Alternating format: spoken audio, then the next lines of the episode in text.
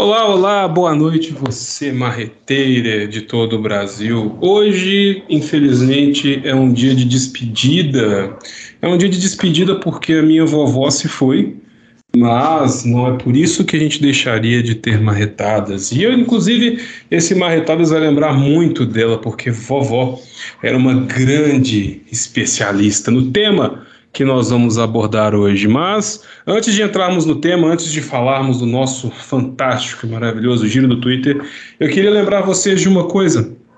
Cuidem dos seus idosos, não os percam de vista. Não é porque eles são mais velhos que eles são necessariamente muito mais sábios, muito mais sagazes, muito mais audazes. Não, não é por aí não. Muitas das vezes eles podem também estar sofrendo, podem se sentir sozinhos, podem estar com esquecimentos, com fraquezas. E aí a gente sempre tem que estar ali para poder dar uma força, para ajudar, para cuidar, para todo lado e para socorrer quando necessário. Infelizmente, por uma questão que acontece em várias famílias desse país, por uma questão de ganância.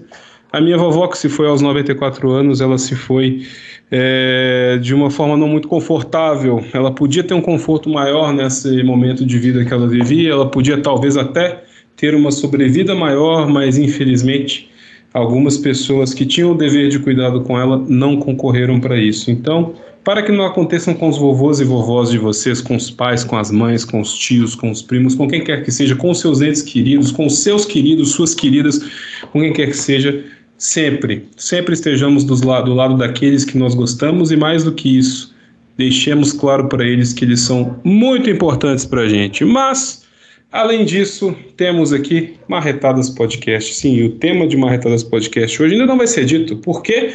Porque hoje, além de eu estar com ele, você sabe, né?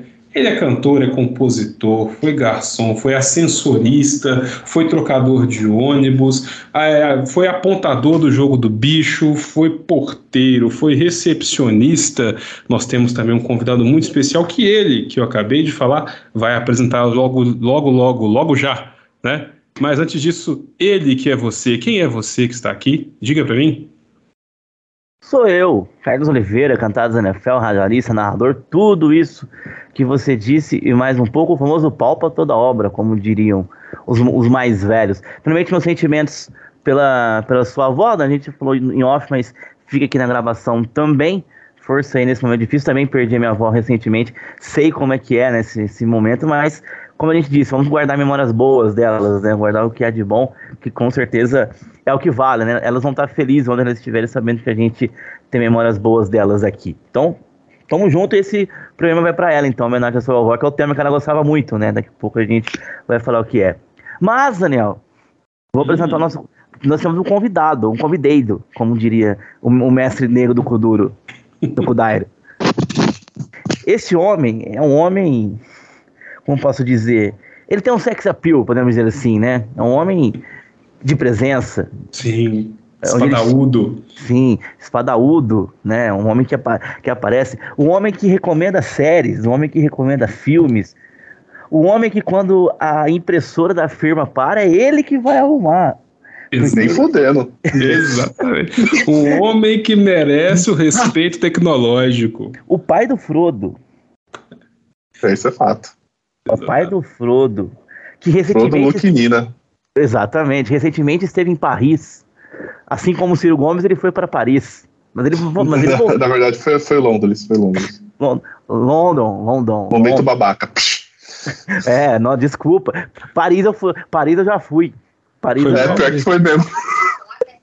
É, é, isso parecia que foi, e a Beth ainda estava viva. É... Foi mal aí. Desculpa aí. Desculpa, desculpa é, aí. Paris, Paris foi antes da pandemia. O máximo, eu, o máximo que eu fui foi na esquina de comprar um refrigerante, mas enfim. O máximo então, que eu fui foi Guará Paris. Guará Paris. Então, esse, mas diferente de, de Ciro Gomes, ele voltou a tempo, né, de, de Paris. Ele, ele voltou e não vai fugir para Paris em outubro, pode ter certeza disso. É ele, o homem Valdir Fumene. Bem-vindo, Valdir. Olá. Muito obrigado, obrigado pelo convite. Daniel, a gente assim como. Vou repetir as palavras de Carlos, né? Carlos, o brasileiro, né? Já que tem o Charles III, temos o Carlos, o primeiro brasileiro. É... Minha vida vai ser o um inferno agora com esse rei, né? Pode ter certeza. Ah, Tite, ninguém mandou, cara. É, né? Você é mais famoso, ele vai ganhar fama agora. Você pode falar, vim primeiro. Né? Lógico. É, fala, minha roupa é mais famosa. Né? Mas, Daniel, um abração, cara, pra você. Um beijão na, na avó, que ela tenha um merecido descanso. Né? Dá, um, dá um abração à família. É aquela coisa, né? É aquilo lá, né? Faz parte da vida, a gente nunca tá pronto. Eu acho que num certo ponto até interessante a gente não estar tá pronto, porque se a gente está pronto também, eu acho que acaba gerando até uma certa é, frieza em todo esse processo, mas é, cada um tem seu caminho, tem seu jeito de lidar com a situação e, e cabe cada um só respeitar né, como, como, lidar com esse tipo de situação, né? Então, mas como, como minha mãe diz, tá, tá melhor que a gente, né? Então, vida segue, a gente vai vamos, vamos cuidar do, dos vivos que do, de quem já foi, Deus cuida, né? Exatamente, muito obrigado a vocês pelas palavras. E eu nem me apresentei, né? Porque todo programa eu saio falando aqui primeiro, eu falo, ah, eu tô aqui e tal. Mas eu sou Daniel Hilário, ou como costuma aparecer nas transmissões da Kick Off Radio, Daniel Hipólito, né? Como Daniel Hipólito. Fui chamado aí no, no, no passado. Hipólito. é Hipólito, exatamente. Só que assim, né, tivemos este momento inicial em que apresentamos esses homens de valor, um novo rei do Brasil, que é, é estranho porque é um rei que anda mandando gifs de guilhotina para famílias reais que não existem aí. É muito interessante esse rei do Brasil. E temos também o homem que viaja o mundo, que traz séries, que traz filmes, é o nosso Hackerman, né? Sim. Que é Poderoso. Um homem. Aliás, hum. falando em séries, depois de muito tempo, estou conseguindo assistir WandaVision. Eu sei que é muito é. antigo essa informação, né?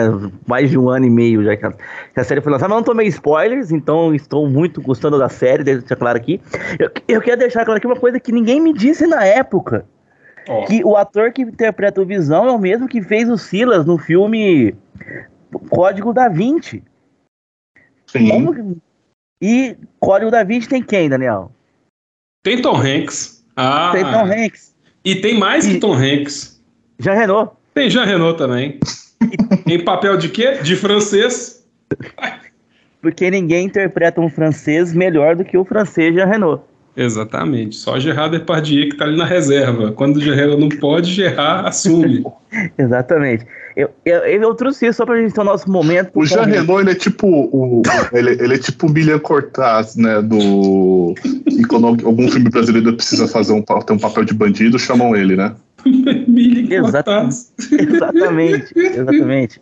Só que já Renault não salvou quem matou Sara. Inclusive, a série muito ruim, né? A participação dele salvou aquela série horrível. Quem matou Sara é a série mexicana que você estava vendo? Isso, isso. Ah. a, a, segunda temporada foi assim: ah, já tem o contrato assinado, vamos acabar com isso aí. Vamos terminar esse negócio, né? O orçamento tá minguando aqui. É, vamos terminar isso logo. A tequila não tá valendo, o agave tá muito caro. É Exatamente.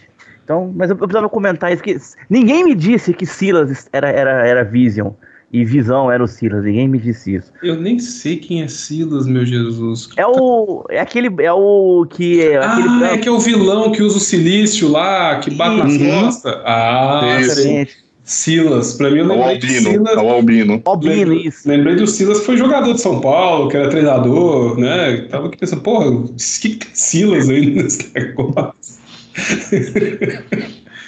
Mas sem mais delongas, sabe o que eu tenho para vocês? O que você tem pra gente? Giro do Twitter. Cara, isso é muito bom. Meu Deus, que besteira. Carlos, você, você traga o seu tweet aí, enquanto eu vou rapidamente ali em 10 segundos. Vai lá. Ok, o meu tweet ele, ele exige uma certa compreensão, porque é muita informação num, num tweet só, né? Aquele que as coisas, as coisas vão. Como eu posso dizer? Vai, vai, vão evoluindo, né? As coisas vão evoluindo conforme cada palavra vai acontecendo. Peguei ele aqui para ler cada palavra que foi publicado pelo G1, hoje mesmo. A gente tá gravando dia 9. Eis quem humano mostra nova rotina como auxiliar de pedreiro. Aí vem talvez uma das grandes aspas de 2022. Fazia reboco no rosto, agora só na parede. Aspas fortes. Sim. E aí, eu destaco aqui o, o pai Marcola, que é um seguidor do Cantas NFL, ele faz a seguinte pergunta no, em resposta ao tweet: Tem quantos quem humano? E aí. É, uma... eu, eu, fiz essa pergunta também, né? Qual deles, né? Exatamente. Morreu, né? Eis que um responde, o Mars responde: Quem sabe? E aí, e aí o pai Marcola, num ritmo alucinante de humor de Twitter, diz o seguinte: Quem perguntou? E o Carvalho responde com uma foto da atual primeira-dama rindo. Então, é muitas camadas essa informação, né? Primeiramente, o quem humano, o Valdir perguntou no nosso grupo lá, que a gente estava de pauta, quantos existem? Eu acho que deve ser, deve ser tipo o Bozo, o palhaço. Né? Existem vários pelo mundo, né? Então você tem. Será que existe uma franquia de quens humanos? Cara, deve ter no mínimo uma indústria. A indústria do que é humano, ela tem que ser aqui denunciada. Porque, inclusive. Teve quem humano que virou Barbie, tem quem humano que virou pedreiro, tem quem humano que continua quem humano, tem quem humano que não parece quem humano, assim, é uma loucura isso. Provavelmente tem quem humano que fez que nem o Ken, não ficou, né, ficou sem qualquer tipo de genitália. Que não Sim, se tornou eunuco, né? É. Tornou eunuco, castrate, Cara, é uma loucura isso. Toda semana é um quem humano novo. É igual o sósia do Michael Jackson, cara. Tu passa no centro tem uns três dançando assim, e dando chute no ar, gritando uma shit nenhuma. É uma loucura isso. Sim, sim, exatamente. Cara, eu fico pensando, acho que desde quando eu encontro deve ser um quinto ou sexto quem humano. Teve um que infelizmente já, já não está mais nesse plano, né? Que fez tantas cirurgias que acaba que o corpo dele não, não resistiu. Reciclar o plástico. o problema é que se tacarem ele no oceano, ele vai parar lá naquele, naquele negócio no Pacífico lá, que é cheio Aquela de... ilha lá do é, plástico. Não, ele reciclaram. Né? Complicado, né? Espero que tenham é, cremado ele e tal. Sim, ele derrete se cremar ele, né? Exato, ele não vai virar pó, né? Vai virar Imagina o cheiro de plástico queimado, Jesus. Meu Deus do céu. Agora, o que leva a pessoa, num belo dia de manhã, a pessoa acorda, porque esse tem um ponto, né? Ela Sim. acorda de manhã, toma um café, come o pão dela com manteiga na chapa. Ela só no espelho e fala, tá aí, serei o que humano. Né? Por que, cara? Ainda, e assim, a gente, óbvio, ao longo, ao longo da, da, dessa, dessa briga de feira que a gente chama de humanidade, né? É, a gente sabe que sempre vai, sempre tem gente que tenta é, se espelhar, copiar, agir, ser como os outros, isso daí não tem nem o que falar. Mas eu fico imaginando assim a pessoa. Como o caso falou, ela acorda e fala: Eu vou ser que nem um boneco de plástico que não reflete a porra nenhuma de um ser humano. Né? Porque, tipo, acho que um, sei lá, um ótimo, um Optimus Prime tem mais humanidade do que o boneco do Ken. Mas, mas assim, eu acho que tem muito a ver com a natureza humana de querer ter fama, no fim das contas. Então, é igual a gente falou aqui, que, ah, porque tem um monte de sócios do Michael Jackson, em Las Vegas tem 200 Elvis Presley. O pessoal se espelha em algum ícone, e sim, o Ken da Barbie é um ícone, né? Porque, enfim, bonecos famosos venderam milhões e milhões e milhões de, de exemplares, de cópias, de formatos e modelos. E aí as pessoas querem se tornar famosas por alguma coisa, mas eu acho que é uma coisa mais profunda também porque isso acaba tocando também na própria dismorfia, né? A pessoa ela se enxerga diferente do que ela é, ela não quer ter aquele corpo daquele jeito, ela quer se tornar outra coisa. E aí ela busca busca se tornar o quem humano, igual da foto aqui o moço que voltou a trabalhar com com obras, ele tá com um perucão inacreditável aqui na foto. É um, Sim. uma loucura essa peruca dele. É, esse quem humano, ele chama Felipe Máximo. Ele tem 18 anos e tá vai ir trabalhando de pedreiro agora, né? Virou não, auxiliar de pedreiro. É. De o cara tem 18 anos, a pele dele parece que passaram um, um passe bem e um ferro no maracujá. Exatamente. Ele mora em Peruíbe, cidade natural de São Paulo. Ele conhecido também como Mr. Adam. Mr. Adam. Mr. Adam, exatamente, né? Eu via problemas em mim que não existiam, disse ele. Não vejo necessidade. E tudo resolveu, né, filho? me olhei no espelho e consegui me ver, afirmou Felipe. Ele mora sozinho, desde que a irmã dele foi para Portugal. E aí ele tinha que pagar o aluguel, né? Ele começou a trabalhar de inteiro. Ele disse que não tem orgulho do, ele tem orgulho do trabalho dele, mas também gosta de estar na obra, na construção civil. Tá então construindo pontes, então e casas. Exato. Humano. É, não, eu, assim, eu, eu, é aquela coisa. Eu acho que assim, se você realmente você não se enxerga como com, com a aparência que você nasceu, que você cresceu, etc., eu acho que você realmente tem que mais é, é ir atrás de, de, procurar você se sentir bem, você se, se sentir confortável com, com o que você imagina tal. Sim. Só que isso há um limite, né? A gente não está falando de transtorno de imagem, né? É, e nada do tipo de você querer realmente ficar fazendo é, procedimentos estéticos cirúrgicos na casa de dezenas é, para tentar virar uma coisa que você fala, não, peraí. E aí a gente não tá nem falando caso que humano, vai ter aqueles povo que, tipo, quer, sei lá, virar que nem um, ficar parecendo um, um réptil. Sim, homem-diabo, né? É, homem-diabo, tá bom. É, sabe, eu acho que assim. Eu entendo assim, a pessoa está feliz Tá feliz, beleza, tá feliz, então tudo bem. Só que a partir do momento que eu acho que ela tá se prejudicando a saúde dela, se isso realmente vai trazer problemas para ela, eu acho que é, não é o procedimento estético que vai resolver. Né? Na verdade, tem um outro problema aí por trás que, que normalmente é jogado para segundo plano porque, como falar, é, dinheiro, é, money talks, né? O, o dinheiro prevalece, né? É verdade. Exatamente. Mas eu vou fazer uma inflexão nesse tweet e não no ponto que vocês esperavam. Vou fazer uma inflexão no lado auxiliar de pedreiro desse tweet. Vocês se lembram daquela menina que disse o seguinte: vocês se orgulham do se o pai de vocês tiver a profissão de pedreiro? Porque a profissão de pedreiro é a que mais assedia mulheres no Brasil, e a galera caiu de pau, meu pai era pedreiro, não sei o quê. E aí ela foi fazendo uma série de tweets tipo, gente, calma, eu estou mal, gente, não, foi isso que eu quis dizer. Aí no final foi, é, minha filha está morta do chão da cozinha, vocês mataram minha filha. eu lembro disso, eu lembro a, disso. A parte auxiliar de pedreiro me levou a lembrar dessa thread maravilhosa. Oh, maravilhoso, maravilhoso. Grande é, momento. Iniciou com pedreiros assediadores, e terminou com a pessoa morta no chão da cozinha. Muito, Supostamente muito... morta, né? Supostamente, sem, sem prova. Depois ela volta, né? Ela fala que, que depois ela, ela mesma posta que não tinha acontecido nada, se eu não me engano. Sim. Mas grande momento. E Uma discípula de Natalhando. Natalhando, grande Natalhando também. E aquela maluca dos Estados Unidos que falou que tinha sido sequestrado. O Twitter ficou três dias virando madrugadas para descobrir. A Marina Joyce. Isso. Sim, eu, Fez 10 anos recentemente esse caso.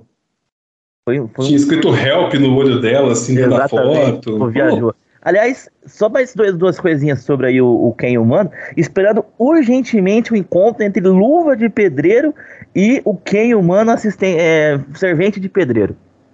Dá para fazer uma sociedade, né? Dá para fazer uma sociedade aí, né? Receba, ele vai entregar uma Barbie para ele, seria bem legal também. Receba, ele vai levanta um muro assim, né? Sim. Aliás, tem o filme da Barbie, Ryan Gosling será o nosso querido Ken humano. Com, sua, é menos... cue... com sua cuequinha de fora. Cuequinha de fora. Ali... Aliás, ainda bem que a gente falou da Barbie, porque a gente vai citar o Felipe, o Felipe Abreu, que ele fez ponderações no último, no, no último podcast nosso. Quando a gente falou do filme da Barbie, ele pediu para ler um, um fio aqui, ó. Você, lembrei você tá com você? Eu tô aqui, eu lembrei, eu lembrei. Ponderações. Disse assim, Felipe Abreu diz o seguinte: Felipe Abreu é parceiro do Canal NFL, já foi colunista do, o Fani, do Fanismo NFL, que é o nosso site, que é o nosso Twitter. Lá diz o seguinte: ó, aproveitar que o Marretadas Pod voltou, estava com saudades, oh. para avisar que ao Daniel Hilário, NFL Cantadas, que sou eu, que a não inclusão de Aqua Barbie na trilha do filme de 23 faz sentido. Aí ele explica, que a gente debateu e a gente, a gente achou que, que deveria ter a música no filme. Só que ele ponderou, diz o seguinte: a música Barbie Girl é uma crítica ao modo da vida da propaganda da boneca. Se o filme vem para exaltar, não faz sentido ter uma música que fale mal de você na trilha. Se for para exaltar, é melhor ter a versão BR da música cantada pela Kelly Key, que vai na contramão do sentido original da canção. A profundidade disso aqui, hein? É. Espero que esse pequeno fio seja lido. E foi lido aqui, realmente. É, o problema é que ele não esperava que eu entraria na conversa com ele, né? Sim, sim. Aí tem uma resposta sua aqui, ó. Vamos ver. não estou vendo a sua resposta aqui, viu? Uai. Quem, Uai. A quem interessa me calar? Onde estão as respostas de Daniel Hilário? Deixa, já tá ali do Felipe querer jogar maldição na gente se a gente não desse e tal, eu lembro disso. Sim, próximo tweet, então. Fica aí, então, a sugestão. Só espero o encontro de luva de pedreiro com o assistente de pedreiro, auxiliar de pedreiro, quem humano. Próximo tweet é dele, Valdir Fumene. Tá, vamos lá. O meu próximo tweet também cabe um contexto aqui, nem o Carlos fez, né? Que é o seguinte: é um post, uma resposta do New Game no dia 6. É, e só lembrando, para quem não sabe quem é New Game, é New Game, autor do Sandman, responsável pela série Netflix. Muito boa, por é, sinal. É, e eu sou fã e defensor do New Gamer. Sandman é, é aquele que você fala cinco vezes no banheiro e ele aparece e te mata? É, não, ele tá carinho no seu olho e sai correndo. É... Você, né? você, você está confundindo Sandman com, com Candyman. Com quem? Exatamente, exatamente. E tem um remake que praticamente ninguém viu e é. Tá aí, tá? Você Olha, acha aí nos streams da vida. Você me respeite, hein? Tá. Você viu você quis. É. Eu cliquei lá, né? Tava ali, eu falei, vou clicar. É, né? É, isso aí. então é o seguinte, o, o New Gamer, ele é uma pessoa muito ativa no Twitter e às vezes, de vez em quando, ele é um cara muito educado, como o estereótipo de, de Lord inglês. Só que de vez em quando ele também fica meio de saco cheio porque os povos forçam a amizade, né? Vamos falar no, no português, né? E alguns casos clássicos, por exemplo, de um brasileiro tem, ensinando o New Gamer como escrever em inglês. Caruso!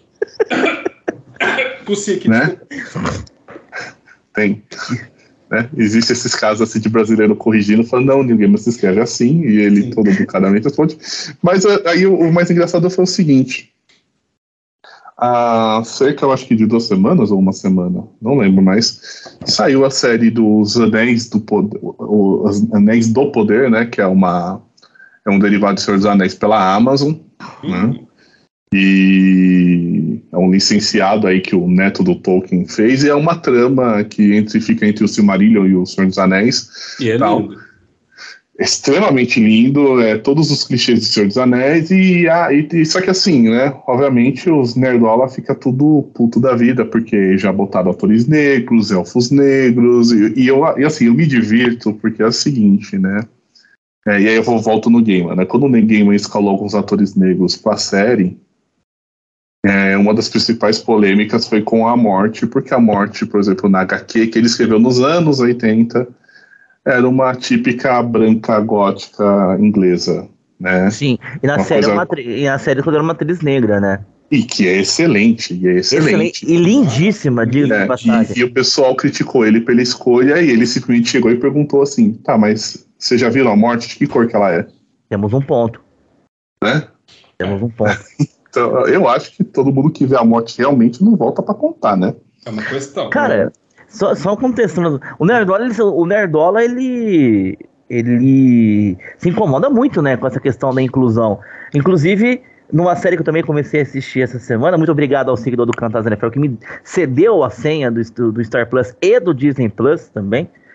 É bom de ser. Às vezes é bom ser um pouquinho influente no Twitter que a gente. Que a gente tá pegando, hein? Tá pegando, hein? Não, ele, ele é casado. Aí. É, então daí. Ué, é. Isso impede alguma coisa dos dias de hoje? Mas, você não é nem você não é o admin do, do, do, do Balotelli romântico, você é do Cantados NFL, peraí. Sim.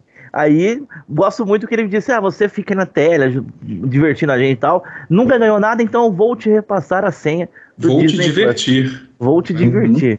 Uhum. E na Mulher Hulk, né? Que é a série do Disney Plus também, Sim. eles dão uma zoada nisso. No, ali, acho que no segundo ou terceiro episódio, eles dão uma, uma zoada nessa, nessa questão do Nerdola Bravo, né? Que Mulher Hulk. Eu vi alguns comentários também que, ah, mas a Mulher Hulk tinha que ser namorada do Hulk.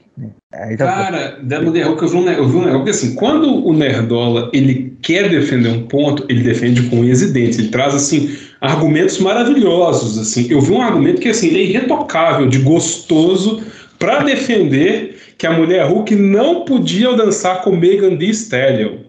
Né? Porque uhum. tem um episódio que elas estão lá chacoalhando a bunda e tal, maravilhoso. Aquele episódio é muito bom, muito divertido, porque o pessoal não entendeu que Mulher Hulk não é um filme de não é uma série de herói, é uma, é uma sitcom de herói. É um negócio divertido, é. engraçado, é leve. É, é, é pra introduzir a personagem no universo, ponto acabou. Exato. E aí, eu consegui ver uma pessoa que teve a pachorra de dizer o seguinte: ela, como advogada, não deveria dançar no seu escritório por causa da formalidade da profissão. Cara, e pronto, acabou. A gente tá falando de uma personagem que é uma mulher verde. Dois metros de altura. Com dois metros de altura. Deve ser muito gostoso apanhar dela, inclusive. Fica aí. Fica aí. Assiste o episódio que saiu essa semana. Opa, vou assistir, vou assistir. Preciso... Fica aí, né? Fica, fica, a informação. A, a, informação. Que defende, que é prima de um cara verde, de dois metros de altura também. Sim e que defende pessoas com superpoderes. E o cara também falar de questão de formalidade de advogado. Sim. Eu é, então, que, é, assim. É, é, é, umas coisas assim que você fica, sabe? Você tá entendendo o nível de discussão que. Pra onde você tá levando? Né? Não, o objeto cara, da discussão? O cara, quando ele fala isso, ele é igual aquele meme do cara jogando xadrez com o próprio cérebro sentado do outro lado, assim. Não é possível. É um, é um bom argumento? É um bom argumento. Maravilhoso! Que, que, mas não quer dizer que seja correto. Assim, é. quando, quando sai uma decisão favorável a um cliente meu, eu dou sarrada no ar no escritório? Dou. Mas eu não estou respeitando a formalidade da profissão, entendeu? É. E aí, assim, aí voltando, né? Aí ah, saiu a série.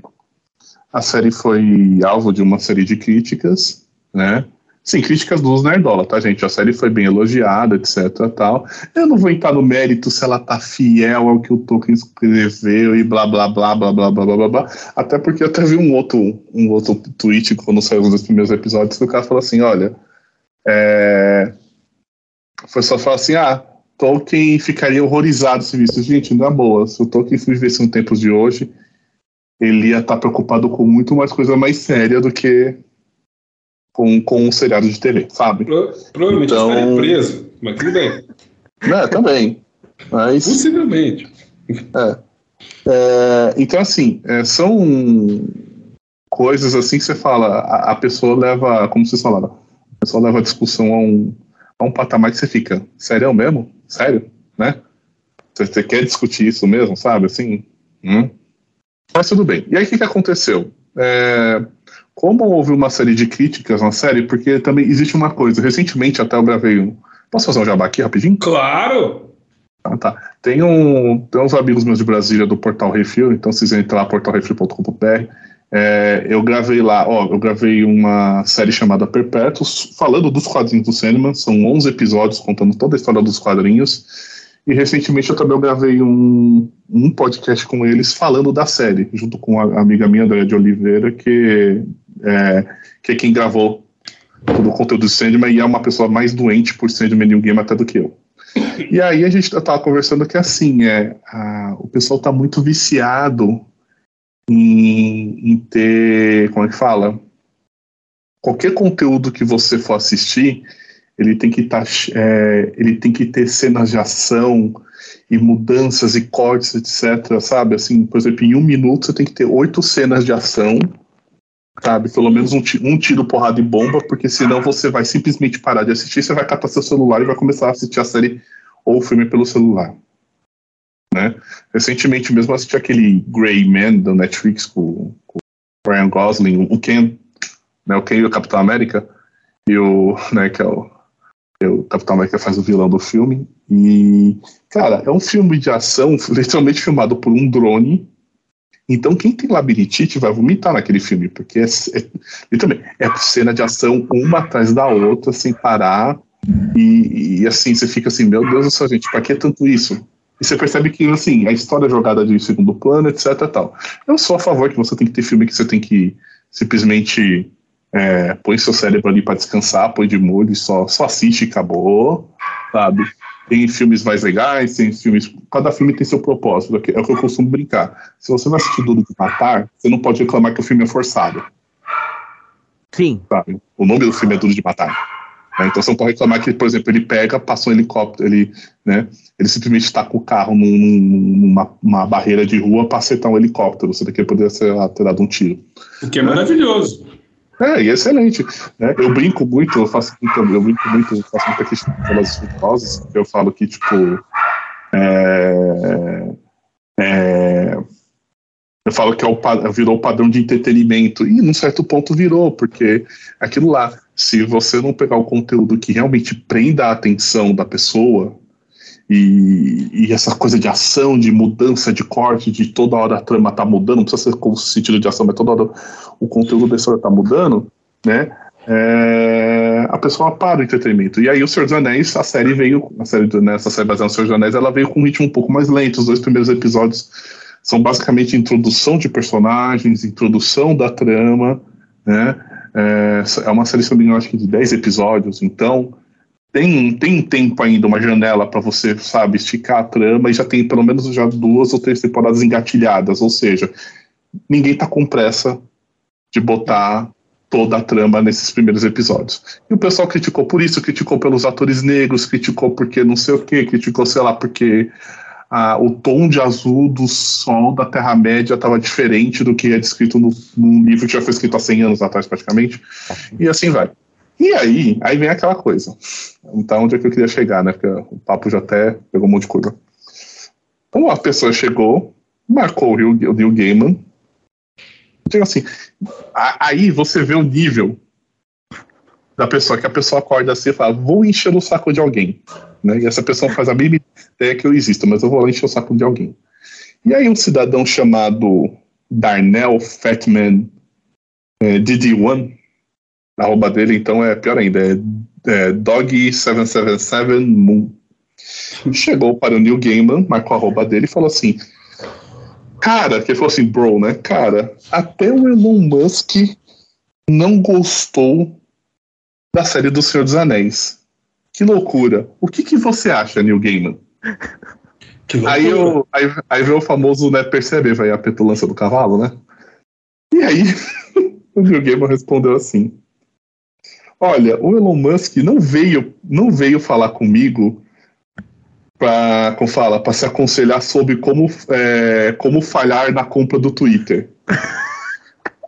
Então, eu também não vou seguir ele em relação a, a críticas de filmes ou shows de TV. Perfeito. Né? Cara, é assim, eu não, não vou, não, não vou, não vou, não vou contribuir para isso, né? Não vou, não vou, não, não vou me juntar a ele nessa crítica, porque assim, se ele não veio falar comigo, ele não procurou conselho para mim em relação a, a, falhar em comprar o Twitter, por que eu vou aconselhar, eu vou, vou, vou, concordar com ele, eu vou aconselhar ele no sentido de Sim. no show de TV, né? Cara, mano, o que leva a pessoa. Assim, até o Elon Musk, tipo, caguei para o Elon Musk. É. Que... Aí, aí, aí sim, vamos tirar esse caso, mas imagina só, eu chego assim. Chego lá, sei lá, pego o arroba do Bill Gates e falo, Bill Gates, cara, até o. O. sei lá. O Papa falou que pizza não tem que ketchup. O que, que você acha disso? Cara, é, é, o cara fez isso. Tipo, né? sim, sim, sim. Ele, ele, pegou uma coisa que não tinha nada a ver pra outra nada a ver e foi, cara, imagina o, o, o cara abrindo o Twitter e falou assim: tá, foda-se a opinião de Elon Musk. Ninguém quer saber do, do Elon Musk. Aquele cabelinho. Aquele Aquela baleia beluga lá. Aquela baleia beluga. Assim, eu acho o seguinte, eu acho que as pessoas hoje, elas infelizmente, além de elas perderem o senso crítico para as coisas, porque assim, tá, tu vai achar, assim, ah, é porque eu sou um, eu sou um Tolkienólogo, e aí eu sei mais que todo mundo, porque eu passei 50 anos estudando essa caralha, e eu acho que tem umas coisas erradas. Aí você fala assim, porra, que loucura, né? Mostra seu currículo lá, isso aí. Aí você mostra, mas aí a galera vem, porque assim, eu vi que Elon Musk fez um tweet crítico à série, mas assim, aí eu fico me perguntando por que, que pessoas, seres humanos, né, pessoas que têm ali sinapses a fazer, neurônios a gastar, a reproduzir, né? Tem ali cérebro, cerebelo, tem todo o encéfalo funcional, alguns sim, outros não. É, eu fico me perguntando por que, que elas têm que pegar a opinião de Elon Musk, que nada mais é um, que um concorrente de, de Jeff Bezos, que está ali gongando a série justamente porque é do concorrente dele, de um concorrente dele, para, sei lá, na corrida de bilionários do mundo, que deveria, a gente deveria, tipo, guilhotinar todo mundo e dividir o dinheiro, mas aí é outra história. É, e aí a pessoa vai lá, busca a opinião de ela, assim, nossa, Elon Musk achou ruim, então ele está ele tá causando aqui. Tipo, a opinião de Elon Musk no Twitter vale igual a opinião de qualquer pessoa. Se Elon Musk gosta de tampa de bueiro de metal e eu gosto de tampa de bueiro de plástico, a opinião é a mesma bosta. É a mesma bosta. Tudo bem que a bosta dele vale uns bilhões de dólares mais que a minha, mas é a mesma bosta. Exatamente. Porque nós dois não produzimos tampa de bueiro. Pois e é. principalmente, gente, opinião não é fato. Uh -uh. Sim, exatamente, cara. E o Elon Musk é um cara que você fala mal no Twitter, você vai, vai aparecer ele defendendo. Que geralmente é o Nerdola, né? Que é o mesmo que vai reclamar da mulher da mulher Hulk dançando lá na. Com Megan Thee Stallion. Sim, que vai reclamar da série dos dragãozinho, dos dragãozinho novo, que vai reclamar da série do Anel, que vai reclamar não sei o que. Por isso. Aliás, aliás, eu quero fazer uma denúncia. Eu não vi ninguém reclamando que tem um preto de peruca branca na série dos dragão lá. Toda vez que eu vejo aquele homem, eu começo a rir. Porque tá ridículo. Aquela porra. O que é aquilo? Só porque tem sangue de Vized, de, de, de, de, de Targaryen, tem que ter aquele cabelinho ridículo? Meteu não tem, platinado. Não Met... tem um coleston naquela porra?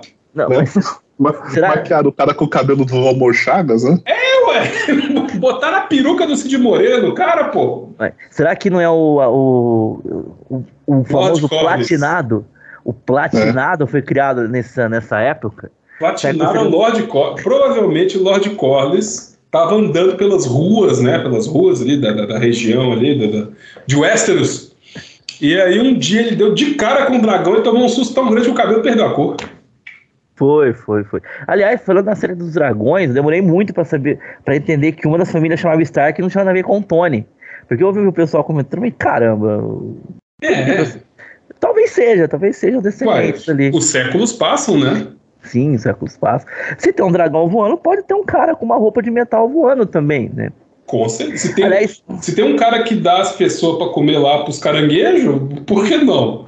Aliás, eu queria muito que, se eu tivesse capacidade de dinheiro para produzir uma série, eu produzir uma série só para irritar os nerdolas mesmo, né? Todos os, todos os heróis mudados, colocar o Homem-Aranha negro, Isso. colocar o Batman mulher, colocar ali o Hulk travesti, todo, ele todo de rosa dançando é, Pablo Vittar. Inclusive, cara, Batman é um negócio muito interessante, né? Porque nerdolas defendem Batman com unhas e dentes, mas eu, sempre que alguém fala em Batman, eu sempre, assim, porque eu gosto do Batman, tipo, pô, Batman e tal, bate na galera e tal, mas eu sempre tento voltar à minha normalidade pensando, cara, imagina nas noites de uma metrópole imensa, parecida com Nova York, a mistura de Nova York com Los Angeles, loucura e tal, tem um brother bilionário que ao invés de, sei lá, investir na força policial, né, transformar numa guarda do povo, investir em problemas sociais, o cara resolve vestir roupa de morcego e bater nos outros na rua. Que porra é essa? Bater, vestir de morcego e bater nos outros na rua? Que merda é essa? Vai! E, mais uma crítica também que foi feita nas redes sociais recentemente, pro Daniel falar o tweet dele também. É, a gente acostumou com a Netflix e quando tem uma série, a Netflix solta séries uma vez, né? Você tem todos os episódios. Inclusive do Sandman, o autor tava implorando para as pessoas verem para poder ter mais uma temporada, né? Para repercutir. É, porque, claro, repercute bem menos quando você tem todos as, os episódios. E aí, o Disney Plus, né? O HBO tá com essa nova, essa nova coisa aí que é lançar é, semanalmente, né? Lança nenhum episódio por semana. E aí, eu vi um comentário seguinte na, na postagem da HBO Max, dizendo o seguinte: a moça, abre aspas, mais ou menos assim. Num mundo em que as pessoas estão sofrendo com ansiedade, é de extrema irresponsabilidade das plataformas soltar um episódio por semana. As pessoas, podem, as pessoas podem ter crises de ansiedade pioradas devido à espera pelo próximo episódio. Eu acho que assim, eu falando até por alguém que sofre de transtorno de ansiedade. Se você.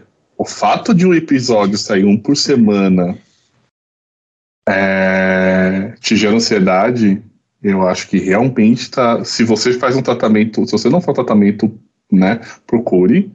Se você já faz, é melhor conversar porque a coisa tá séria. Né? Assim, é, existem outros serviços de streaming, por exemplo, a Amazon. É muito engraçado, porque assim, a Amazon, por exemplo, com The Boys, essa série dos Anéis do Poder, são as mais famosas deles, né? Ou até com a, eles lançam, a Miss Maisel lá, eles lançam um episódio por semana, né, tal. A Netflix tem algumas que eles, eles dependem. Tem, a Netflix tem séries que eles lançam dois episódios por semana, tem série que eles lançam um por semana. A grande maioria eles lançam tudo de uma vez. Né, tal. E recentemente, por exemplo, teve uma série da Amazon que foi cancelada hoje, é a notícia, que é a Paper Girls, que é uma adaptação de HQ. E eles tiveram a infelicidade de lançar todos os episódios e junto no mesma janela lá do Stranger Things. Aí, óbvio que a audiência ia ser baixa, e aí a Amazon foi lá e cancelou. Né? A HBO ela tem a tradição de ser um por semana, mas por quê? Porque ela tem a questão de fazer para a TV ainda, né? não só o streaming. Então tem tudo isso, e de, dependendo do caso, algumas da Disney é, e algumas no Netflix também, como Better Call Saul, tem parceria com a TV, então eles fazem um episódio por semana, porque aí tem que respeitar o calendário e o contrato com a TV. A questão toda é essa, cara, que você transforma é, o, sabe aquela coisa quando você põe algo para ouvir quando você vai fazer faxina? Né? É, a série virou isso em alguns casos. Não estou falando que é todo mundo, não falando que todo mundo faz assim, que nem todo mundo faz isso com todas as séries. Mas é, o conteúdo virou isso, virou uma companhia. Antes, aquela coisa de você ligar, na te, ligar a TV quando você chegar em casa para te fazer um. Ah, ligar a TV, deixa a TV rolando lá alguma coisa. Só que você faz isso com um conteúdo que você acompanha com uma história, etc e tal. Então, às vezes, você nem acompanha direito, você não digere direito, e o pior, você acaba, acaba virando uma situação que é o quê?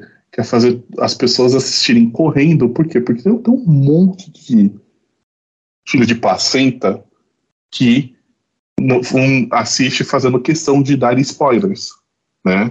E tal. Eu sei que tem gente que não liga para spoiler, eu sei que tem gente que liga, é, eu fico bem puto da vida quando, assim, por exemplo, óbvio, por exemplo, sei lá, vai, saiu o filme do Thor, né? O filme do Thor recentemente, ele já tá pra entrar no Disney Plus. Entrou Meu, ontem. Entrou ontem, né? É. Se, se eu tomar um, um spoiler do filme, eu não vou ficar tão chateado primeiro, porque não vou também não é um puta do oh meu Deus, o filme mais aguardado do ano. E eu tive pelo menos uma janela aí de quase o dois senhor, meses. O senhor respeite que Chris Hemsworth está pelado nesse filme, hein? Né? Tem bunda branca sarada nesse filme. que isso. Pra quem então, gosta. assim. É, então, assim, você teve uma janela, sabe? Porque também tem aquele povo que, assim, sei lá, você vai, por exemplo. Ah, vamos falar de Poderoso Chefão. Né? É, o filme aí que tem mais de 40 anos. Aí você chega e comenta, ah, não, que a parte não sei o que do Victor Coleone, blá, blá. A pessoa, ai, não dá spoiler. Pô, Fia, 40 anos, o filme é mais velho que tu. Sim, isso, isso, também, isso também vale para novelas bíblicas da Record. É, é. Sabe, você tá reclamando de uma obra de ficção baseada em outra obra de ficção. Polêmica, asas polêmicas. No Né? entanto, Isso vai pro- entanto. e se, se isso fosse aqueles, aqueles mesa casts de 5 horas que tem no, no, no YouTube, Dava um é corte, né? dava um corte assim, de assim, Valdir Fumene ataca, ataca cristianismo. Exato, exato. Inclusive, eu vou trazer aqui mais um ponto. Eu vou dar um mergulho no passado. Aproveitando aqui o ponto de inflexão que o Valdir Fumene abriu, assim, as portas da percepção nessa discussão. Olha só, décadas de 70, 80, 90, anos 2000, nós tínhamos Sony Entertainment Television, NBC, CBS, PBS, vários canais que tinham séries por aí. Novela, novela brasileira não vale porque todo dia tem, tem, tem episódio. Mas assim, nós temos várias, vários locais que eram séries com episódio por semana. Nós vivemos isso, mesmo assisti assistindo séries de baixa qualidade, como Friends, por exemplo. Desculpa aí, moçada. Mas enfim, assistindo séries, o pessoal via um episódio por semana. Aí hoje, Netflix, que nada mais é do que um, um, um digamos, um substituto, um, uma sucessão, né, daquela. Eu esqueci o nome da locadora famosa, gente. Blockbuster. Blockbuster, obrigado. Nada mais é do que uma sucessão de blockbuster. Veio com essa ideia de trazer todos os episódios de uma temporada de uma vez só, e as pessoas ficaram mal acostumadas, né? E, e, e, assim, a gente assistia um episódio por semana. Toda terça-feira, toda quarta-feira saiu um episódio. Tinha uma série que eu gostava no Sony, que nem era tão boa, mas era Dead Like Me. Que eu gostava Dead Like Me é excelente. Excelente. Duas, foi duas temporadas, eu acho, ou uma só. Eu acho Foram duas duas temporadas, ela foi cancelada.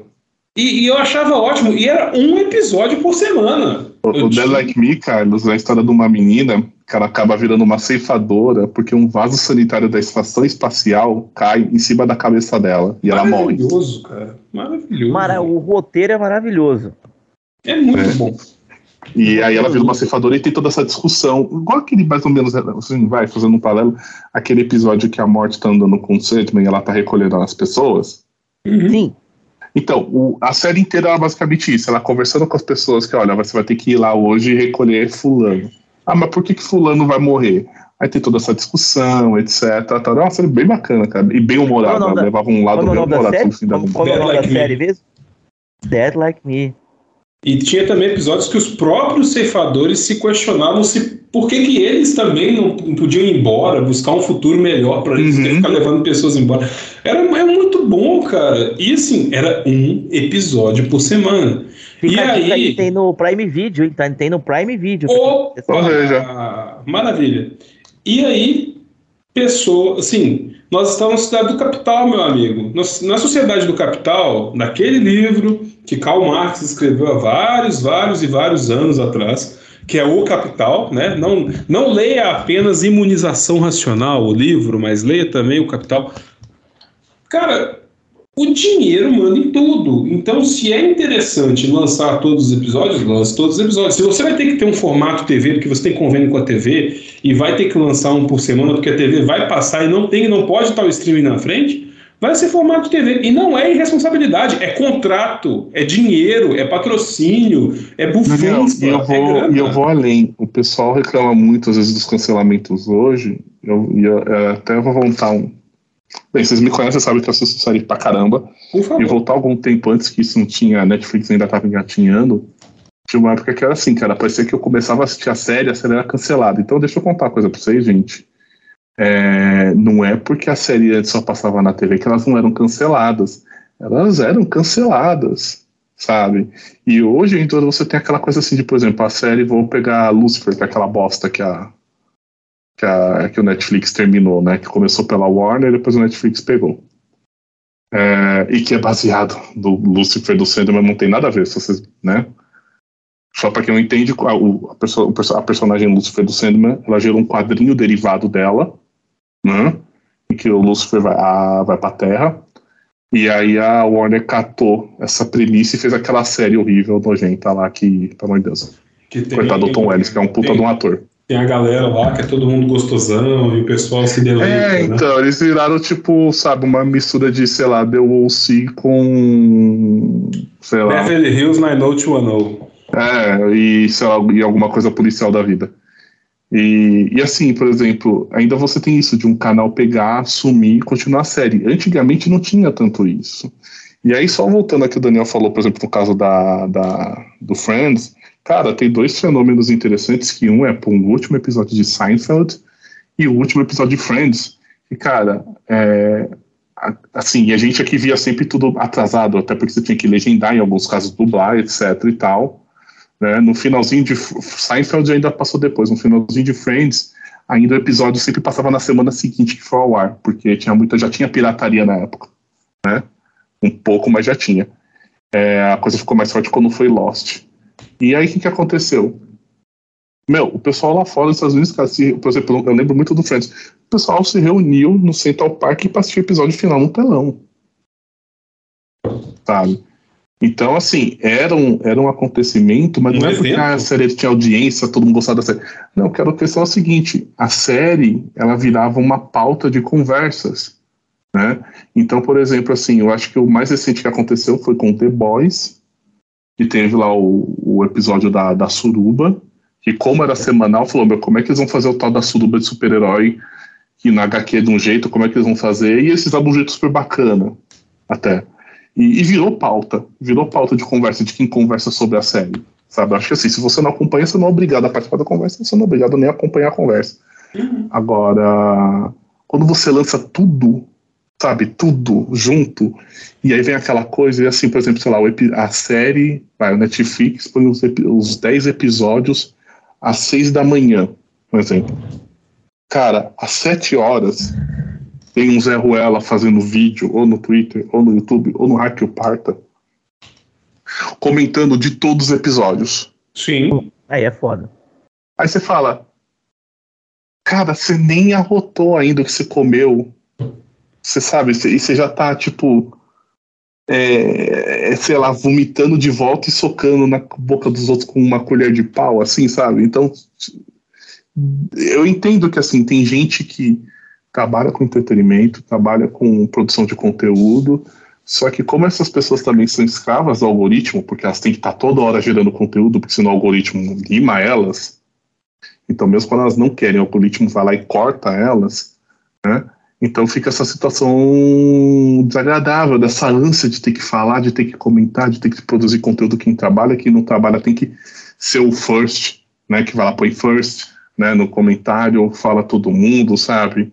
É, e o assistir em si acaba ficando em segundo plano, né? Bem, bem triste isso. Sim, o curtir a série vira qualquer coisa. Qualquer coisa, porque o mais importante não é curtir a série. O importante é acabar a série primeiro e falar sobre ela primeiro. Ponto. Uhum. Ai, falei. Pronto, falei. É, né? e, algumas, e algumas séries, você depende de um tempo para você digerir o que você viu ali, né? Foi o que, o, foi o que o Valdir falou no, agora há pouco. Você tem alguma coisa que você assiste simplesmente por assistir, você, você desliga o cérebro e assiste, né? Você existe, e algumas vai te fazer pensar. O Sandman é uma série que tem, pelo menos no meu entender, ele tem um lado filosófico, ele tem um lado que, que te faz pensar. Então, tanto que eu assistia um episódio por dia, eu não assistia um atrás do outro. Porque tem um tempo de você pensar. O episódio da morte mesmo. O 6, né? não, o 5, porque o 6 é o do jogo que ele faz com a morte para manter um cara como imortal. Esse uhum. episódio é sublime. A discussão ali dentro é sublime, é um negócio assim fora do comum. Atenção, spoiler, é aquele que eles vão que eles vão se encontrando, né? Exatamente. Cara, esse esse é muito bom. Esse é muito bom. Aquele também que se passa na lanchonete também te faz pensar também, né? Sim. A ideia e olha, que, e olha que eles até pegaram leve, cara. Caramba! É só pra você ter ideia da HQ, é, tem uma hora que. Aquela hora que eles pegam, que eles descobrem que é o John Dee que. Né? Primeiro que na HQ o John Dee não tem aquela aparência, ele tem a aparência do quadrinho, né? Que o John Dee ele é um vilão da DC. Né? Uhum. Então ele tem uma aparência toda cadavérica, assim. E, e aí tem uma hora assim que quando eles, aquela hora que eles percebem que ele que armou tudo, eles vão pra cima dele, ele, né, ele usa o poder do Rubi e tem uma hora que, assim, é, eles, um deles, eu não lembro exatamente quem, tá com os dedos cortados e escreve em sangue nele, tipo, diz, é, diz Jesus, né? Escreve Jesus nele. E ficam carregando ele nos ombros. Hum, e, tipo, exato. todo mundo estrupiado. A cena é muito mais violenta, cara. Assim, a, a garçonete mesmo lá, ela é uma senhora de idade, né?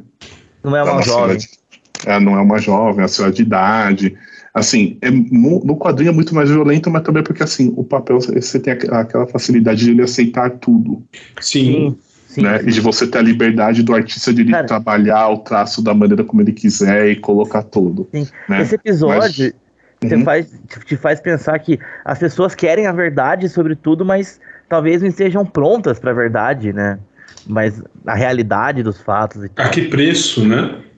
É, não, então, e a questão toda é assim, é, é o quanto você realmente é, é, você levar essa coisa de verdade ao pé da letra realmente é, é vale a pena, etc e tal, né, como conceito de, de você de sociedade, né? De você trabalhar aquela, como sociedade. Às vezes social, aquela. Né? Uma frase que eu vi uma vez, não me lembro onde, mas o cara comentou. Às vezes aquela mentirinha social ela é melhor do que a verdade.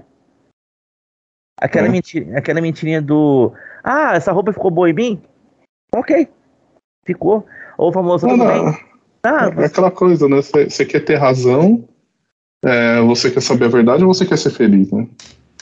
Sim, profundo. E eu, eu me questionei sobre isso hoje, em alguns momentos. Eu estava questionando sobre isso lá no trabalho, porque eu recebi a notícia que eu recebi lá no serviço. E, na verdade, o meu problema.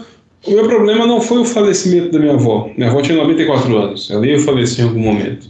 O meu problema é o que a gente veio trabalhando durante os últimos 10 anos, discutindo com ela, discutindo com outras pessoas sobre como tornar a velhice dela confortável. E aí, há dois meses, eu questionei minha mãe. Falei: olha, tem algumas saídas para esse caso. Saída 1, um, curatela. Saída 2, casa de repouso. Saída 3, é, cuidador todo dia em casa. Saída 4, morrer. Escolheram a saída 4. Então, assim, às vezes a gente tem que escolher se a gente quer ter razão ou se a gente quer ser feliz nessa vida, nesse mundo. E não estou falando que não iria morrer, tá, gente? Não é isso. Mas podia, era uma solução para acabar um problema. E infelizmente foi a solução que quem era responsável acabou escolhendo, mesmo que inconscientemente, tá? É, e aquela coisa, né, Daniel? Quanto, quanto é o preço, às vezes, para se pagar para você ter sua paz, né? Uhum. Uhum. Então tem. Tanto se fez, tanto se fez, tanto se fez, e infelizmente a escolha foi essa.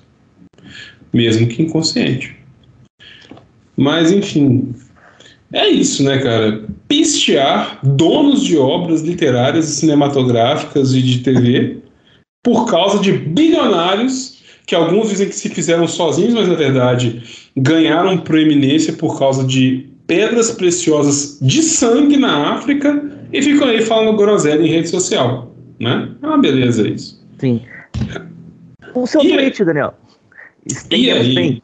O meu tweet ia ser aquele tweet, só que aí eu estava aqui zapeando, né, há muito tempo não se zapeia por aí. Eu encontrei um tweet que ele assim, ele é saboroso porque ele vai fazer um link com o que o nosso amigo Marquinhos está indignado. Está indignado. Está enlouquecido no Telegram hoje. E olha, olha, sente o sabor desse tweet, hein? É um tweet do canal do Rock que eu sigo no no, no, no, no Twitter e que ah, me seguem também, por incrível você mudou, você, Então você mudou o seu tweet? Você... Eu mudei porque eu vi isso aqui e falei, ah, não. Sim. Ah, não. Só uma citação, o tweet que o Daniel ia usar é aquele maravilhoso da Jovem Pan em que os fatos são apresentados na Jovem Pan. A verdade surge. Exatamente. Como, como Tom Hanks surge a qualquer momento nesse episódio. ela aparece, ela é jogada assim. Tanto que aí como jornalista, procura esse tweet. Depois, depois você coloca o tweet embaixo quando a gente postar, né? Só o pessoal poder ver o vídeo. Colocarei. Como jornalista, a frase me doeu muito aquela, entre a notícia disse. Infelizmente, ele tá certo. A partir do momento que você escolhe ser jornalista e a verdade te incomoda, você tá na profissão errada. A Jovem Pan News surgiu para ser uma segunda linha ou para ser porta-voz do bolsonarismo. A gente sabe disso. Então, quem está na Jovem Pan News hoje vai defender o atual governo e candidato à reeleição com unhas e dentes. Vai lá para poder louvar sua bilola imbrochável e vai continuar fazendo defesa mesmo. É, Jovem Pan News serve para isso. Não tem assessoria, outra... né, gente? Assessoria, é RP, é RP do bolsonarismo. E nesse caso, discutia-se sobre a questão do Lula ter falado que o MST era o maior produtor de arroz orgânico da América Latina. E aí, no meio daquela discussão acalorada, porque havia uma pessoa na bancada que falou: não, é verdade, ele está falando a verdade, enquanto outras pessoas desdenhavam, diziam que não, que ele está louco, está velho, decrépito. E aí, a mediadora da mesa foi dar uma, deu uma googlada e viu que era verdade e disse o que o Carlos falou. Infelizmente é verdade. Na verdade, felizmente é verdade. A informação é verídica. Só que essas pessoas não têm a capacidade, elas não têm o discernimento de dizerem que, olha, isso é verdade, galera. Então ele falou a verdade. Para eles, melhor manter o que está aí. Para eles, melhor deixa... manter, né? Exatamente. E só aproveitando o gancho, Dan, só quero fazer um breve comentário do que eu fiz. Até disse no Facebook isso. Quarta-feira, 7 de setembro de 2022, feriado.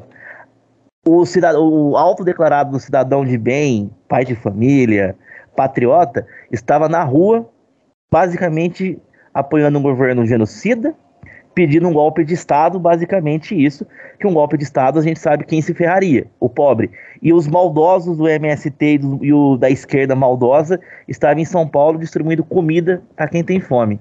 Então, o cidadão de bem estava pedindo um golpe, e o, os terroristas esquerdistas, filhos de Karl Marx e companhia, estavam no centro de São Paulo distribuindo comida às pessoas que têm fome. Nunca foi tão difícil escolher um lado, como diria o Estadão. O Brasil é o país das escolhas difíceis, cara. Escolhas muito difíceis. Você alimenta a população ou você tem gasolina a oito reais, sabe? Você alimenta a população ou paga sete contos num litro de leite. É isso, cara. Assim, bolsonarismo é fome, é violência, porque hoje mais um bolsonarista matou um petista no Mato Grosso, inclusive não só matou. Porque assim, matou, o cara brigou um com o outro, discutiu, deu um tiro. Não. Ele deu mais de 15 facadas e queria cortar a cabeça do outro com machado. É violência, é sangue, é virulência. Essa galera é violenta mesmo, você quer matar mesmo. É tudo muito macho. Então, assim, essa galera é isso aí.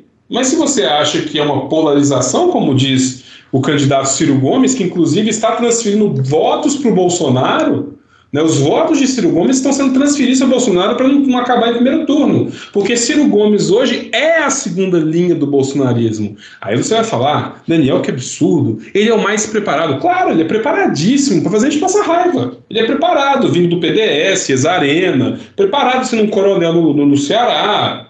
É isso que ele é preparado. Ciro Gomes não presta para nada, ele não me engana. Se ele te engana, se ele tem uma fala bonita, empolada, pomposa, é aquele advogado. Advogado é para isso que serve, é para te enganar. Advogado engana. E eu sou advogado. Eu sei disso. Advogado tá ali para te dar aquela. passar aquele pirulito docinho na sua boca, exatamente. Aí você vai falar, adoro este cara. Só que não. Alguns advogados servem, outros não. Tá? É mais ou menos isso. Mas meu tweet não era sobre isso, porque eu passei por um tweet saborosíssimo da timeline vindo de Canal do Rock, arroba Canal do Rock. E é, é assim, é a quintessência do vocalista de rock que não se cuida. E diz o seguinte: Axel, Axel Rose, claro, se desculpa após show no Rock in Rio. Abre aspas, porque são aspas muito fortes. Tentei tossir entre os versos. Aí, assim, eu adoro algumas bandas, gosto de um rock and roll, gosto de um heavy metal, gosto de vários estilos. Mas se eu vou a um show, eu gostaria muito que o vocalista da banda que estivesse em sua forma, estivesse bem, cantasse bem. Mas o cara estava tentando tossir entre os versos e eu sei que o show dele não foi lá essas coisas. Então, vi assim, muitas reclamações. Eu vi muitas reclamações por aí. Achei, dizem que foi deprimente, foi complicado. É difícil isso. É, né? ele, ele pediu desculpas, né? Uhum. Ele, quer dizer, quando ele mesmo reconheceu que fez a merda, porque tem outros que nem reconhecem, né?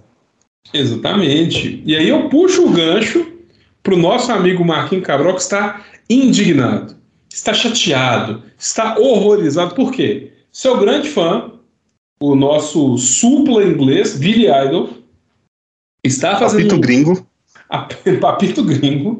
Está fazendo. Fechou no Rock in Rio, né, com sua banda original né, com, com Steve Stevens na guitarra, que tá aparecendo ali, uma tia velha. Tia Vera, tia Vera. E, e aí, na hora de cantar a música que Marquinho Cabral tava ali, ó, preparando azedado peixe pro momento da tainha e do vinho, infelizmente, além de pedir para voltar duas vezes, ele cantou no tom errado. E aí, assim, eu, eu me pergunto, e eu pergunto para vocês, fã aceita qualquer coisa? Olha, tem fã que aceita. Tem fã que aceita. Tem fã que aceita, filho. Tem fã que aceita. Tem uns povos aí de uma bandinha nova, manos que. manos que. E que, hum. que sabe? né? Que, que, que, sabe, se os caras cantar tirei pau no gato no, no, palco, eles falam que é a revolução do rock. Sim, verdade. Sabe? Será que o hit dos caras é um. É uma cover aí que, de um requentado que, pelo amor de Deus né? É, Mas fã é fã, gente. Fã é fã. É, e, e, há níveis de fã, né? Tal. Eu acho que assim, é, eu tava conversando isso com a minha esposa porque a gente viu essa cena do, do Papito Gringo, né? E a gente, a gente falou, ah, o problema todo é que o pessoal naquela época, dessa época, dessa geração, não se cuidava em nada, cara. Sabe? Aquilo lá. Aquilo que eles não podiam fumar, eles cheiravam, aquilo que eles não podiam cheirar, eles tomavam.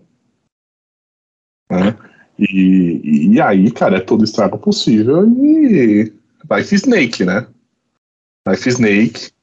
E hoje, o pessoal mais novo, artistas mais novos, assim, mais novos, assim, eu digo, tipo, de, com 30 anos ou até menos de, de carreira, que você tem uma preocupação mais com a, com a, com a saúde, um, um, preparador de, de voz, né? Aquela coisa assim do tipo, olha, é, evita alguns excessos, porque a vida é curta. Tem o próprio David Coverdale, ele chegou e falou assim: olha, o White Snake acabou, porque falou, cara, não dá mais pra eu cantar no nível que eu cantava. Não dá, ponto, acabou. Sim. Né? Tal. Agora você vê umas situações assim, tipo como essa de hoje, ou do Axel Rose, que já é recorrente. E, e, o pior, eu acho que o pior de tudo é assim, é quando a, o cara vê que ele já não tá bem, que ele já não consegue conduzir mais daquele jeito, mas ele insiste. Ele Sim. insiste. E aí, aí que você fode a voz de, de vez, né? Um abraço para o Edu Falaschi. É, e aí o que acontece? É, por exemplo, você entra, por exemplo, a situação que não é o John Bon Jovi. Cara, você vai ver o John, porque, meu, você vai ver o John Bon Jovi cantar Livando a Prey hoje, gente, é deprimente.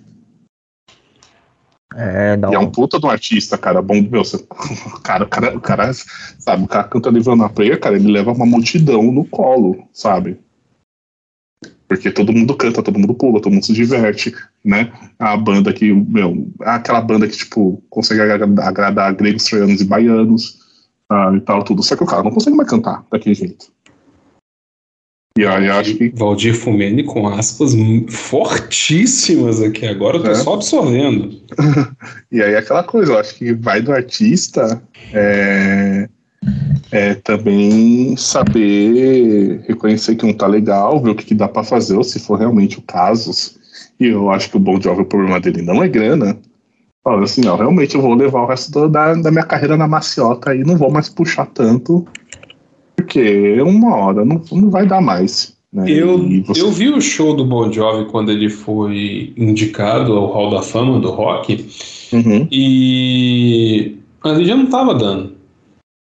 Não tava dando. Assim, ele mandava uns uou, uou, uou, yeah, yeah, yeah, né? Porque ele, juntar, ele juntou com o Hit Sambora e a própria banda uhum. também, juntou com aquele baixista que tocava com ele, saiu em 94, 95, que até faleceu recentemente. Isso, faz recentemente.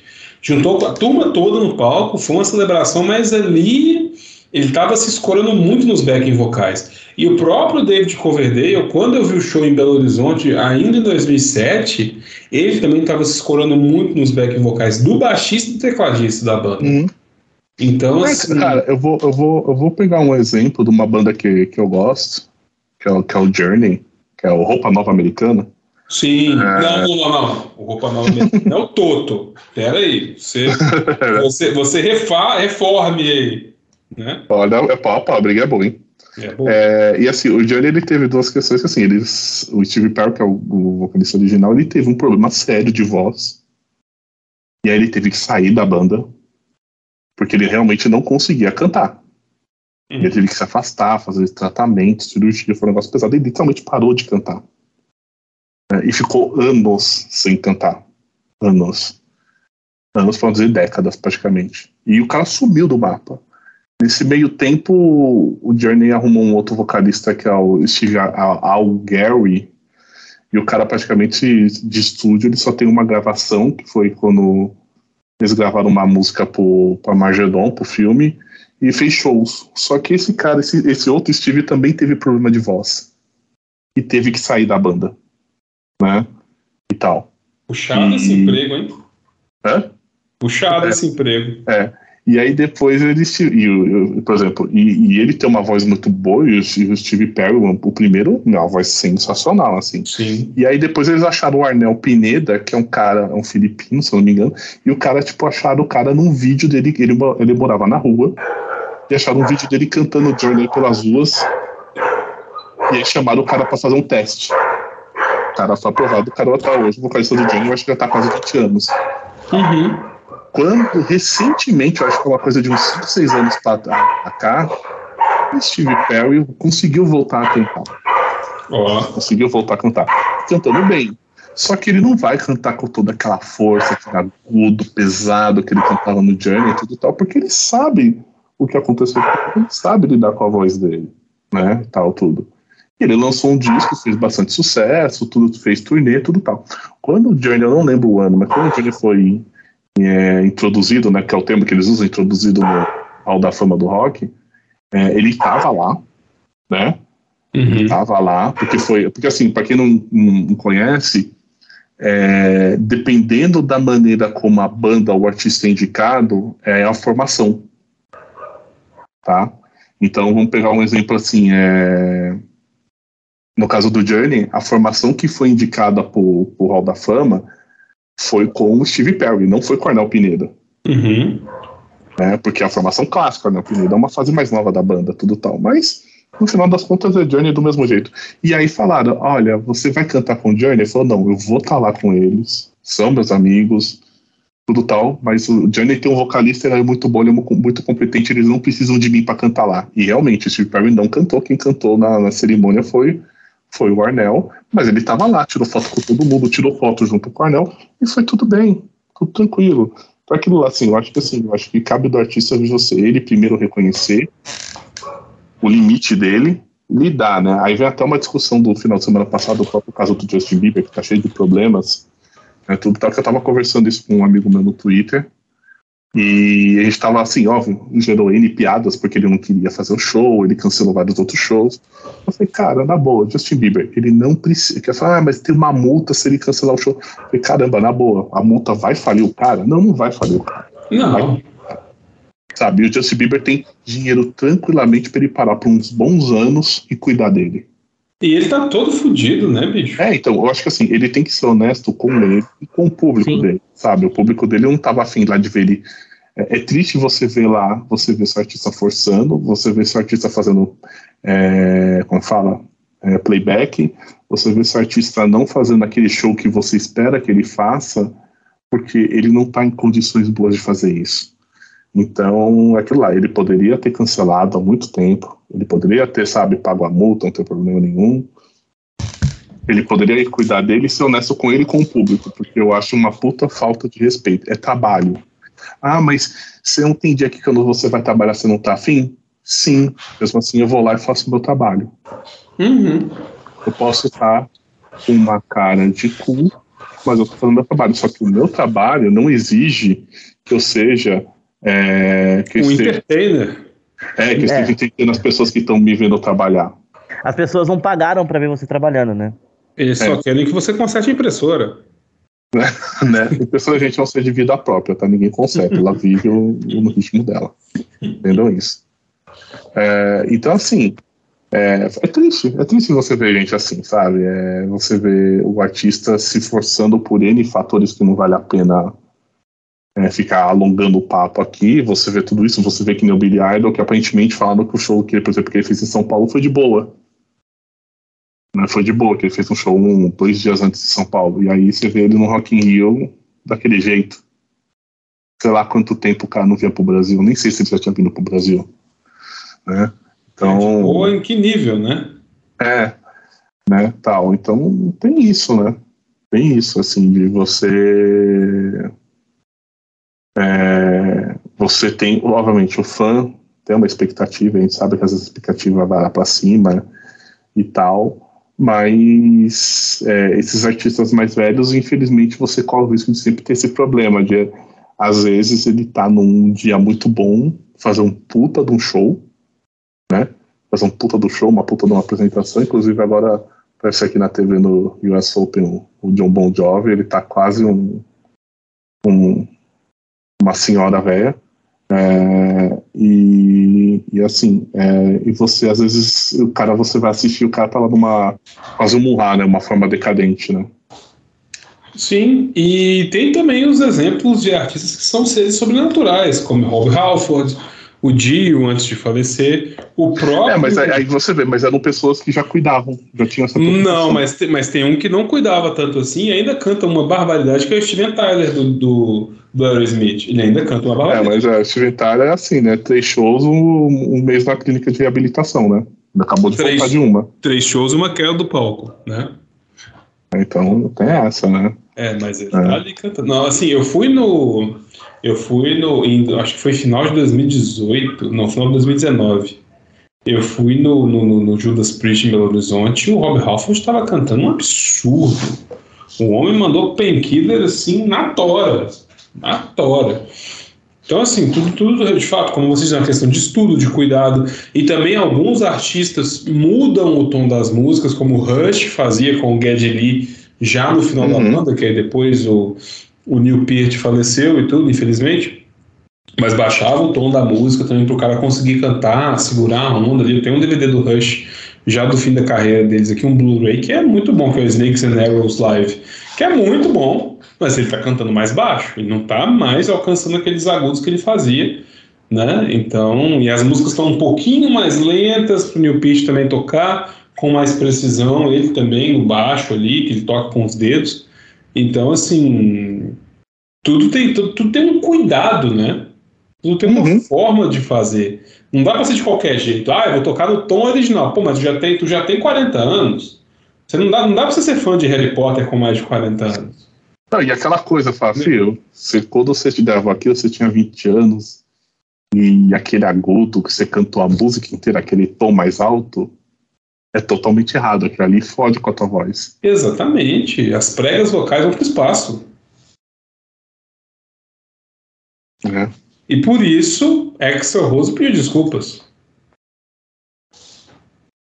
Agora, Slash pediu desculpas porque ele tava aparecendo, sei lá, um, um Rocksteady ou o Bebop do Tartarugas Ninja? Isso, isso ninguém falou. Isso ninguém trouxe a lume né? Aí do mental Rocksteady Bebop ninguém falou nada, né? Para um homem com quase 60 anos. Isso ninguém falou nada. Né? Ninguém né? discutiu esse assunto importantíssimo. Os roqueiros me preocupam, mas eu ainda gosto de um rockzinho velho. Inclusive, nosso amigo nosso amigo Diguinho hoje descobriu a existência de Jeff Beck né? Assim, hoje, nós estamos dia 9 de setembro de 2022 e Rodrigo Eleutério, pela primeira vez em sua vida, ouviu Jeff Beck por causa do disco novo do Ozzy. Olha aí. Nunca é tarde, nunca é tarde. Nunca é tarde para se ouvir o rock e o metal. Né? Inclusive, falando em rock e metal, vocês que gostam do exagero de uma sátira, escutam, escutem, desculpe, desculpe o erro, escutem Live Metal Spankation do Massacration é um dos discos ao vivo mais engraçados que eu já ouvi na minha vida, porque ô oh, coisa boa, meu Deus do céu. Bom demais. E temos um episódio sobre Hermes e Renato, inclusive, aí na, no feed. É verdade. Mas agora podemos ir para o nosso assunto de fundo, que vai começar com a indicação deste homem que é o rei da rádio de Colina. Rádio Colinense, 105.1 FM. Rádio. Da rádio. O rei da rádio o rei Sim. da rádio. E o nosso tema hoje é sobre novelas. Sim, vovó adorava novelas, a sua avó adorava novelas, a sua mãe gosta de novelas, você gosta de novelas. Tá assistindo o Pantanal aí, tá vendo a Muda, tá vendo Maria Bruaca, você gosta de novelas. Então nós vamos falar Exatamente. sobre novelas e Carlos, sem mais delongas, traga. Traga Sim, novelas. o brasileiro gosta de novela, por mais que negue, o brasileiro é chegado numa novela. Então eu trouxe cada uma das músicas para minha primeira, que é uma novela feita lá nos anos em 2000. Já são 22 anos que ela foi lançada. A primeira, a primeira vez que ela passou na TV foi no dia 3 de março de 2001, quando acabou, e ela começou no dia 28 de junho de 2000. Então são 22 anos que a novela foi ao ar e é sucesso até hoje. Bateu o recorde de audiência na TV Globo, bateu o recorde de audiência no Viva e a Globo estava apanhando na Record em um determinado horário da tarde e eles criaram uma faixa especial, colocaram essa novela, e a Globo começou a vencer de novo no horário, porque a novela é muito boa. Eu estou falando de O Cravo e a Rosa, talvez um dos grandes folhetins a seis da história do, da TV brasileira, que tem no seu elenco, olha só, o elenco é um elenco pesado, olha só, tem em seu elenco Adriana Esteves como Catarina, Eduardo Moscovis como Julião Petrúquio, Eva Todor, Neila Torraca, Maria Padilha, Luiz Melo, Tássia Camargo, Leandra Leal, Rodrigo Faro, Dança Gatinho Dança, que os, os jovens não sabem, Rodrigo Faro foi ator. E interpretando o Heitor, que é um bom vivan que dá golpes. Um Alô, bom vivan. Exatamente. Irmão de Dinorá. Irmão de Dinorá, filho de Eva Todor, que faz, que é uma mulher com um passado obscuro obscuro. Vamos dizer outra coisa. Ela era moça de cabaré. Ela, ela dançava cabaré, tantã, as dancinhas do tantã. Tantã? Aí? Tantã. Cancã? Tantã. Tantã Cancã, cancã. Coisa boa, coisa boa. Mas enfim, essa novela, olha só, ela é baseada em A Megera Domada de William Shakespeare e é o um remake da novela O Machão, de Ivan Ribeiro, que foi da TV Tupi nos anos 70. Basicamente conta a história de amor entre Petrúquio e Catarina, e se passa entre os anos de 27 e 28. Por isso que quando a gente assiste a novela, a gente tem que assistir sabendo do contexto dela, porque tem coisas hoje em dia que são hoje são deploráveis, né? Você, a conta, por exemplo, a mulher que é obrigada a casar com o cara, o dote, é, os personagens têm, têm seu lado machistas também, mas não dá para cancelar a obra porque ela foi feita em 2000, que era outro pensamento, e era e, e se passa em 1920, então se passa da época. Mas é muito boa a novela, aquela novela leve, com personagens interessantes, que você assiste para rir, como são geralmente as novelas às seis, né? Então, e mais do que isso, né? A Catarina avança muito no ponto do feminismo daquela época. Voto sim. feminino, mulheres dirigindo carros, é muito bom, é muito bom. Exatamente. Ela tem esse lado, a feminista, né? Tem as, as duas feministas também. Mas a Catarina é um símbolo mesmo, porque ela vai contra o sistema.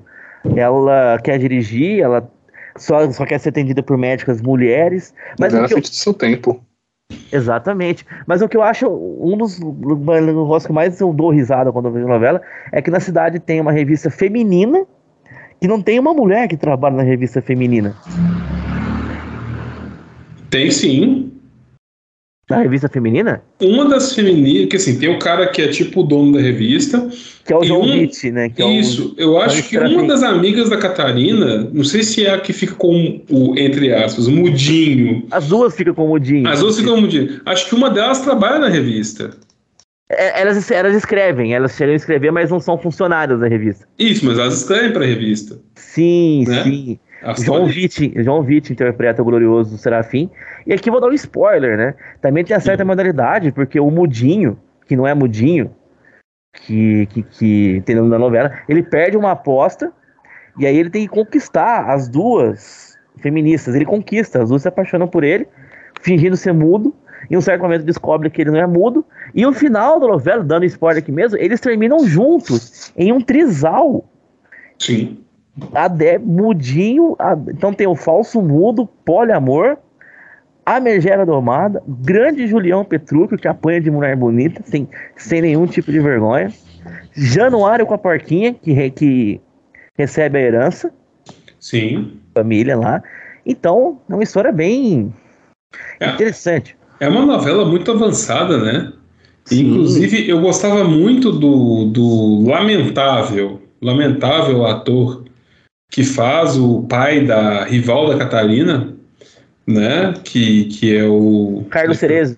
Carlos, Carlos Vereza, né? Isso. Que se tornou uma pessoa extremamente lamentável hoje, mas ele sempre olhava pro, pro Petrúquio, que é o Eduardo Moscou, falava Abutre. Abutre. Isso aqui. Era muito bom, cara. Eu vi essa novela toda porque eu chegava da aula e assistir essa novela tomando um lanche em casa. Era uma delícia assistir Muito bom. Novela. Eu vejo todos os dias, porque é o horário que eu tô em casa, então Tem essa mesmo.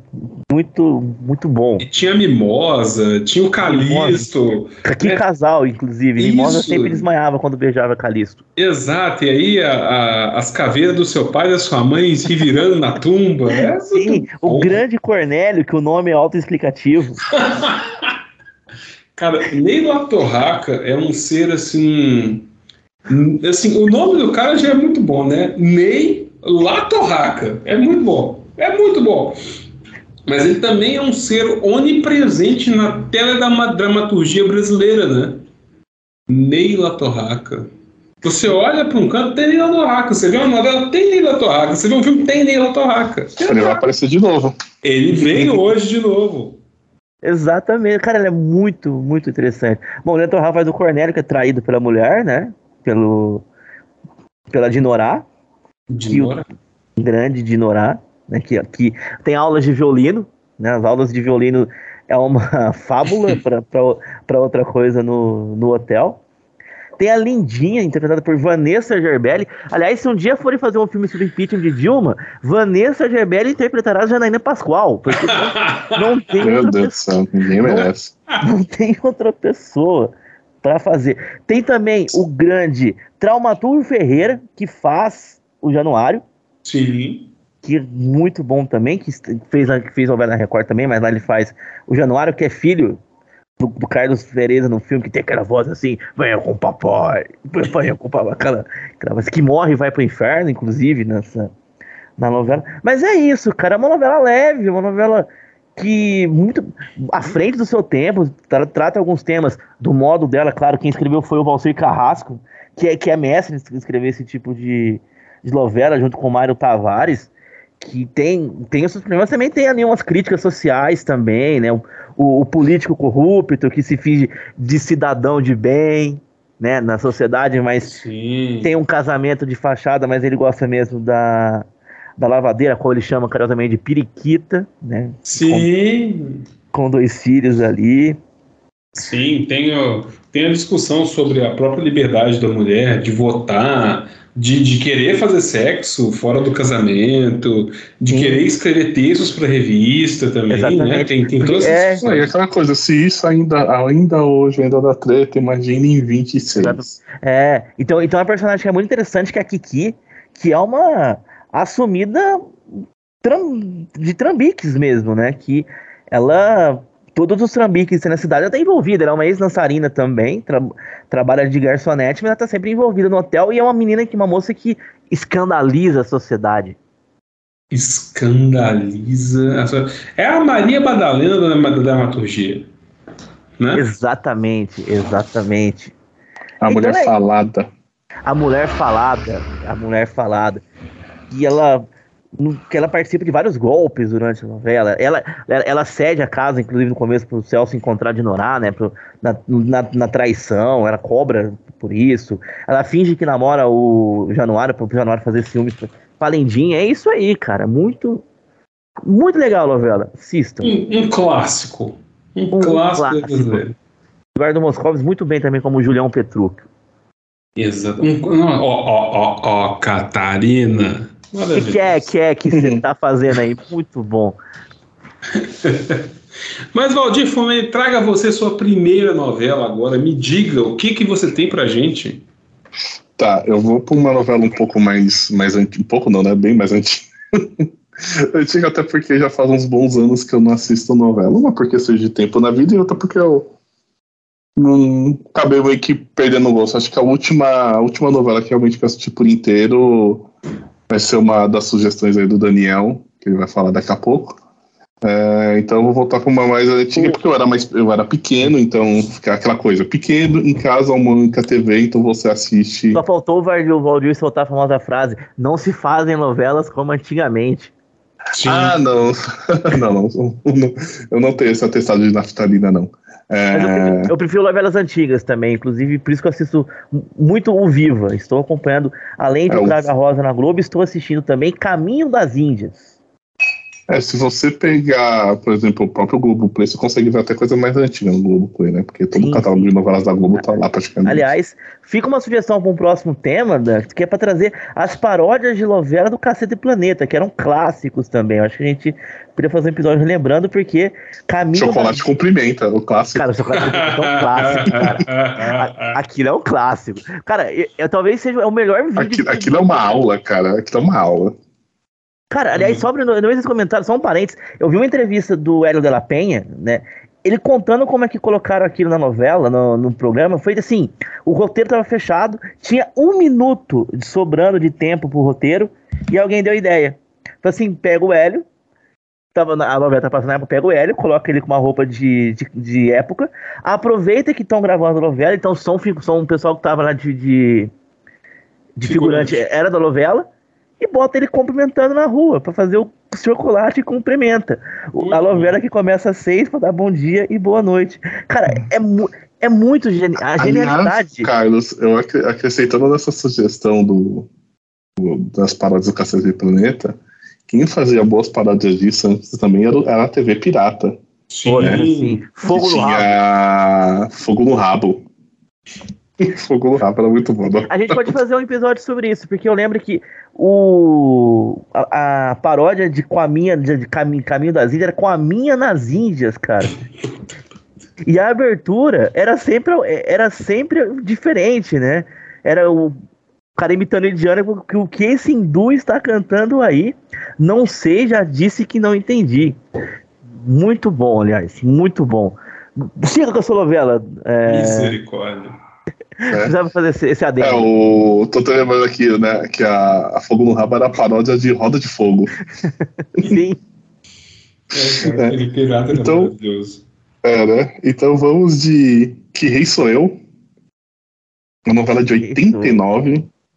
89.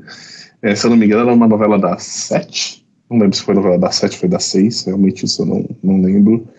É e assim, é basicamente.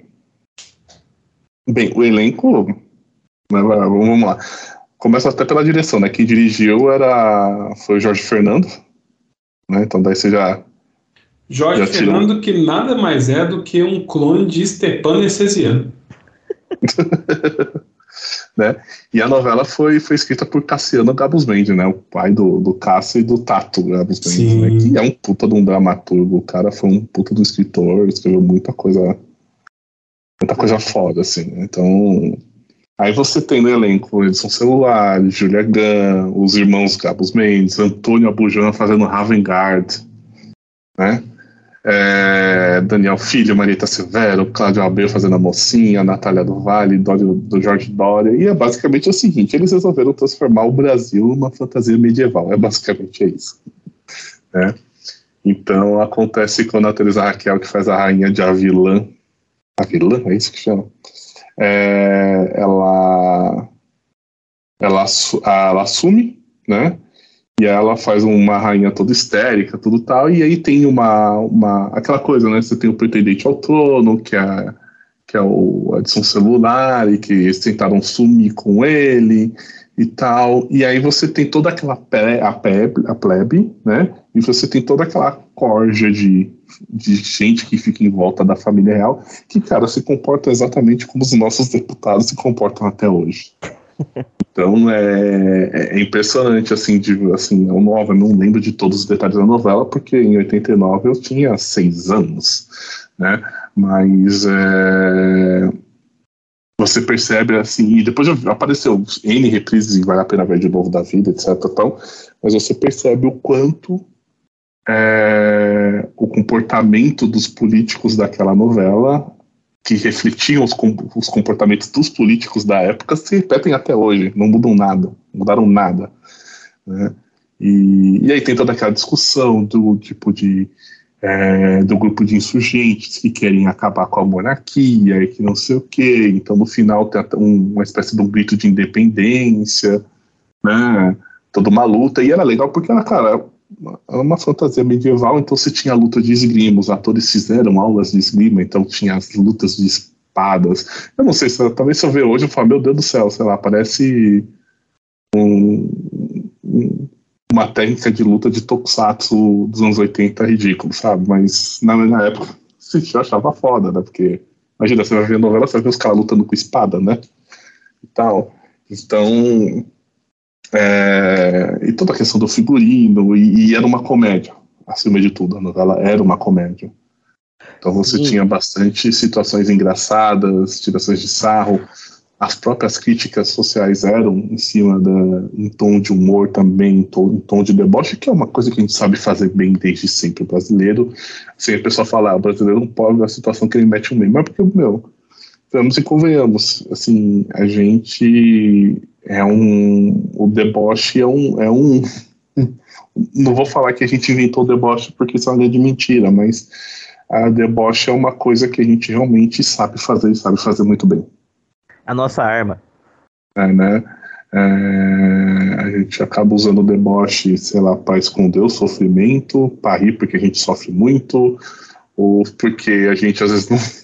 em algumas situações é porque também a gente não sabe ter trato social com algumas situações, então a gente acaba fazendo deboche mesmo. Dane-se, né? Sim, é, sim. E, então, quando é bem usado e é usado num, num tom de. E assim, cara, e aí eu em, em cima disso tudo que eu falei. A novela no Brasil, ela vai muito além de um produto de entretenimento. Ela Cara, sim. um aspecto social muito forte da cultura brasileira. Ela reflete muito a história não só da TV, mas a história de como o brasileiro acompanha a TV, né? E de como. É, como é que fala?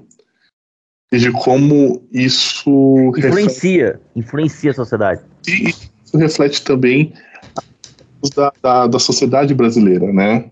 Sim, sim. Cara, aquela história da vida imita a arte, a arte imita a vida, a vida também, a gente tem novelas que mudaram a história do Brasil, praticamente. Assim, fazem parte da história. Tem uma que o Daniel vai citar aqui, que é literalmente faz parte do momento importante da história do Brasil, né? Que o Daniel vai citar daqui a pouco também, e cri, criam-se tendências de roupa, de gírias, de. Cara, por exemplo, nós, a gente comentou aqui do caminho das Índias, né? Pô, o caminho das Índias, é, eu tava lendo, aumentou muito a viagem brasileira para a Índia durante a apresentação da novela. Lá, em, lá no final do começo dos anos 2010 ali. Na época de O Clone, que é o tricônico também, tipo assim, o pessoal que dava aula de dança do ventre foi, foi a forma de ganhar dinheiro. Então isso acaba influenciando bastante também nas, na, na, na sociedade, na cultura. Sim, gera inclusive gera situações talvez de fobia social, dependendo da situação, situações que são reproduzidas como se fossem, podem gerar situações cômicas no futuro, mas também podem gerar pontos que ligam a outras produções um pouco mais adiante, e que Rei Sou Eu traz toda essa sátira brasileira relacionada à corrupção. Ah, é, é uma ligação histórica entre corrupção, história, monarquia, reinos. É toda uma coisa que, que, que tem, tem, tem um sabor anos 80 ali inconfundível, porque Brasil anos 80 era ilimitado. Brasil anos 80 não possuía qualquer tipo de, de, de amarras, inclusive é, Cassiano Gabus Mendes trouxe o roteiro de Que Rei Sou em 1977, que também é um Brasil sem amarra qualquer. Tentou novamente em 83 com essa novela, não deu certo. O Boni não aceitou em 37, não aceitou em 83. E aí em 88 ela foi aceita. É porque em 88 já não tinha praticamente ditadura, não deixava de é, ser uma crítica à ditadura. Né? Exatamente. E interessante que essa fase a gente fala muito que os, os, anos 80, os anos 90 foram muito loucos, que o pessoal tinha muita. É, não tinha muita noção, mas tem a ver muito com a ditadura. Porque o Brasil passa um período muito grande sem você ter grandes liberdades, né? Então, quem acha que ditadura legal não é, então fica esse, esse, esse toque aí. E aí o Brasil começa a ter uma liberdade que foi, ela teve que se moldando com o passar do tempo, porque você sai de um momento que você não pode sair na rua e criticar o governo, por exemplo, pro momento que você tem, você tinha livros, novelas, músicas que eram censuradas, pro momento que não existe nenhum tipo de controle. Por isso que o, os anos 80, ali no final dos anos 90, foi aquela loucura de a gente olha para trás e fala, não, como que isso era, era assim? Era por causa disso. Era, o pessoal uhum. tava sentindo uma liberdade, né, que não tinha. Aliás, eu posso fazer um parênteses barra sugestão? Claro. claro. tem uma série na HBO já encerrada, se não me engano são três temporadas, e são três temporadas, que chama-se Magnífica 70. É, é muito bom, tem que ter estômago, tá? Tem que ter estômago, não dá pra ver no dia que você tá mal. Mas a história é o seguinte: é, conta a história de um, de um cara que é o Max Winter. Ele é um censor né, do, do governo da ditadura militar. E aí, por uma série de razões, assim, meu, o emprego dele é um emprego de merda, tá? Ele tem um emprego de merda, lá ele é censor. Ele fica lendo as propostas que o pessoal submete para ser, ser liberado ou não, né, de disco, filmes, novelas, etc. Tal. E ele é, ele é casado com a, é, a Maria Luísa Mendonça, que ela é filha de um coronel do exército da ditadura, e quem faz é o Pereio. O Paulo César amo, porra! É, só caso. Uhum. E aí tem, cara, tem todo um. E assim, cara, eu não vou ficar dando uma spoiler, mas o que eu te conto é o seguinte: ele acaba virando produtor de filme de, de porno chanchada na boca do lixo em São Paulo. Basicamente isso. Tô lendo, tô lendo a sinopse dela aqui. É... Yeah, e aí tem a, a Simone Explorador, Explorador, Expoladori, né? Faz uma atriz, tudo tal dos filmes. Cara, e reflete muito como era a ditadura é, e, e, todo a, o exercício criativo que eles tinham que fazer para poder liberar um conteúdo. E para quem não sabe, a Boca do Lixo é o seguinte: na região ali do centro de São Paulo tinha uma região com esse nome, porque era bem, bem maltratada, bem. como é o centro de São Paulo até hoje. E ali tinha muitas produtoras de filme de baixo, baixo uh, orçamento. Então ali tinha coisas que, por exemplo, o, próprio Zé do Caixão fazia, e ele, outros produtores, tudo tal. É, então essa região ficou famosa pelos filmes de baixo orçamento e por porno chanchadas, né? É, tal. Então é bem legal, cara. É, uma, é, assim, eu falo, ela é realmente. Tem que ter estômago, porque tem. Tem situações. É, é, como fala? Tem situações bem, bem, bem pesadas, porque eles realmente eles retratam bem o, o, a violência da época, né? Tal.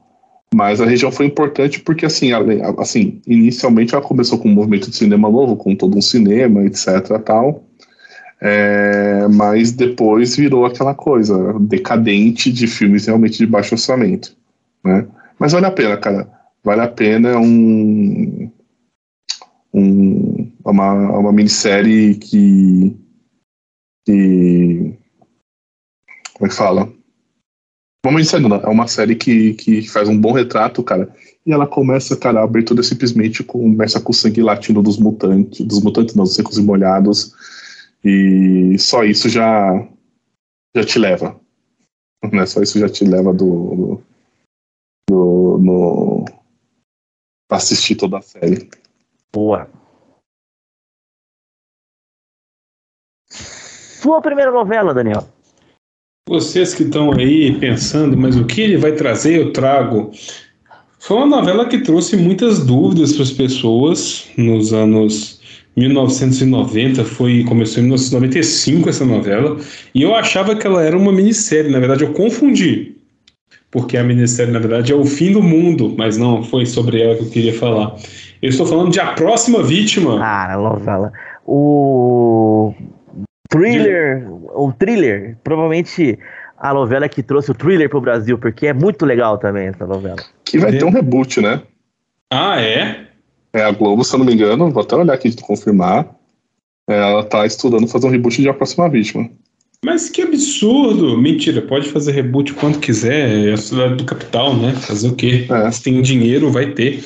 A próxima vítima. Mas o interessante da próxima vítima é que tudo começa com um crime inicial não explicado, que envolve um mistério e várias pessoas vão falecendo umas após as outras.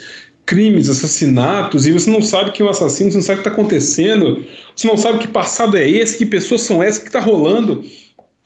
E aí entram em cena o assassino misterioso e um opala preto. E esse opala preto foi tão interessante nessa novela, que aí eu trouxe ela, que em qualquer lugar deste país que você estivesse, que, te, que você estava na rua, tinha um opala preto passando, um opala diplomata preto passando na rua. Inclusive eu, que era um jovem mancebo, ia visitar meus primos em Itaúna, Minas Gerais, e eu nativo de Belo Horizonte, hoje estou morando em Campinas. Tinha, um dia a gente foi, fui lá, dormi na casa da minha prima e tudo, minha prima Raquel, meu primo Tiago, maravilhosos. E aí, nós fomos comer um hamburgão na praça. O que que tinha circundando a praça antes do episódio final dessa novela? Um opala preto. Um opalão. Opala preto. E você fala assim, puta merda! Nós vamos morrer, como diria Cid de Era do Gelo, nós vamos morrer, nós vamos viver, nós vamos morrer. E tinha uma bala preta ali. E essa novela trouxe exatamente o thriller para as novelas brasileiras, mas mais do que isso, além do thriller, ela trouxe também a lista do horóscopo chinês. Por quê? Sim.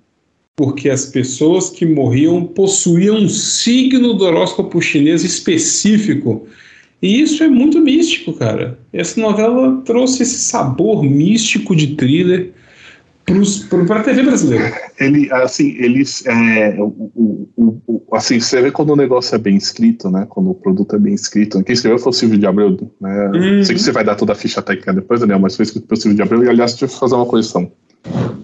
É, a Globo não vai fazer mais um remake da próxima vítima. Assim, ela tinha um plano, então, assim, ela tinha um plano porque quem controlava o núcleo, o núcleo de novelas era o Silvio de Abreu, que foi a última novela grande dele, se eu não me engano, tal. Só que ele foi mandado embora da Globo, não teve o contrato renovado, e hoje o Silvio de Abreu controla o núcleo de conteúdo Brasil da HBO Max. Hum. Inclusive, ele, tá pra, ele tem produzido, já que até vi entrevista com os outros atores, ele tem série e uma novela. Uma novela na HBO Max produzida por ele. Sim, sim. Essa novela, inclusive, tem entre os, os autores o mesmo autor de Bom Dia Vitória. É, Bom Dia Verônica, Verônica, perdão. Bom, Bom Dia, Dia Verônica. Verônica. Isso. E aí o que, que acontece? É... Quando ele saiu, a Globo acabou com essa história de vamos fazer um remake de A Próxima Vítima.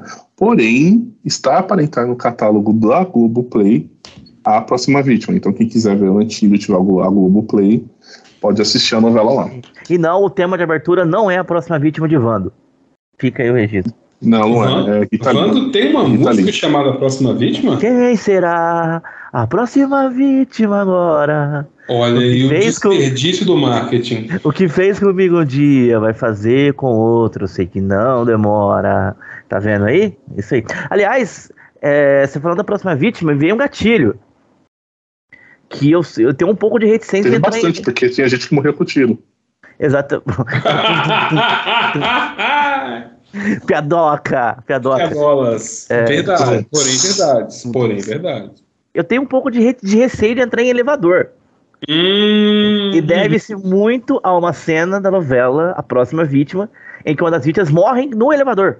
Eu tenho receio de pessoas com bengalas por causa dessa novela. Porque tem bengalada na cabeça. É eu violência. De cara. Bengalas, eu posso contar a história? Eu tenho de bengalas porque uma vez eu quis ajudar um cego. e aí a coisa não acabou muito bem. Por eu favor. tava na estação peraí, da. Peraí, peraí, peraí, peraí, Ele vai contar essa história no final do podcast, pra segurar a audiência. Tá bom, tá bom, tá bom, tá bom. Entra, entra de crédito, pós-crédito. Valdir, Valdir e os Cegos. Sim. Mas enfim, como o Valdir dizia, é uma novela produzida pela Rede Globo em, de 13 de março a 3 de 1995, que substituiu Pátria Minha, escrita por Silvio de Abreu, com colaboração de Alcides Nogueira e Maria Adelaide Amaral. Esse nome é um. Quando você ouve Maria Adelaide Amaral, você pensa, é um clássico. É um né? clássico. Né? Com direção dele. Lembro de novela. É isso, com direção dele, o nosso clone de Sterpan Essesian, Jorge Fernando, Rogério Gomes, Marcelo Travesso e Alexandre Bouri. Que, claro, né? Direção e de. a mãe de Jorge Fernando, porque ele não perdia a chance de ela botar ela num papel. É isso. Um papel Sim. pequeno em toda a novela. Ela estava sempre ali com a direção geral e núcleo, porque Jorge Fernando não é pouca bosta.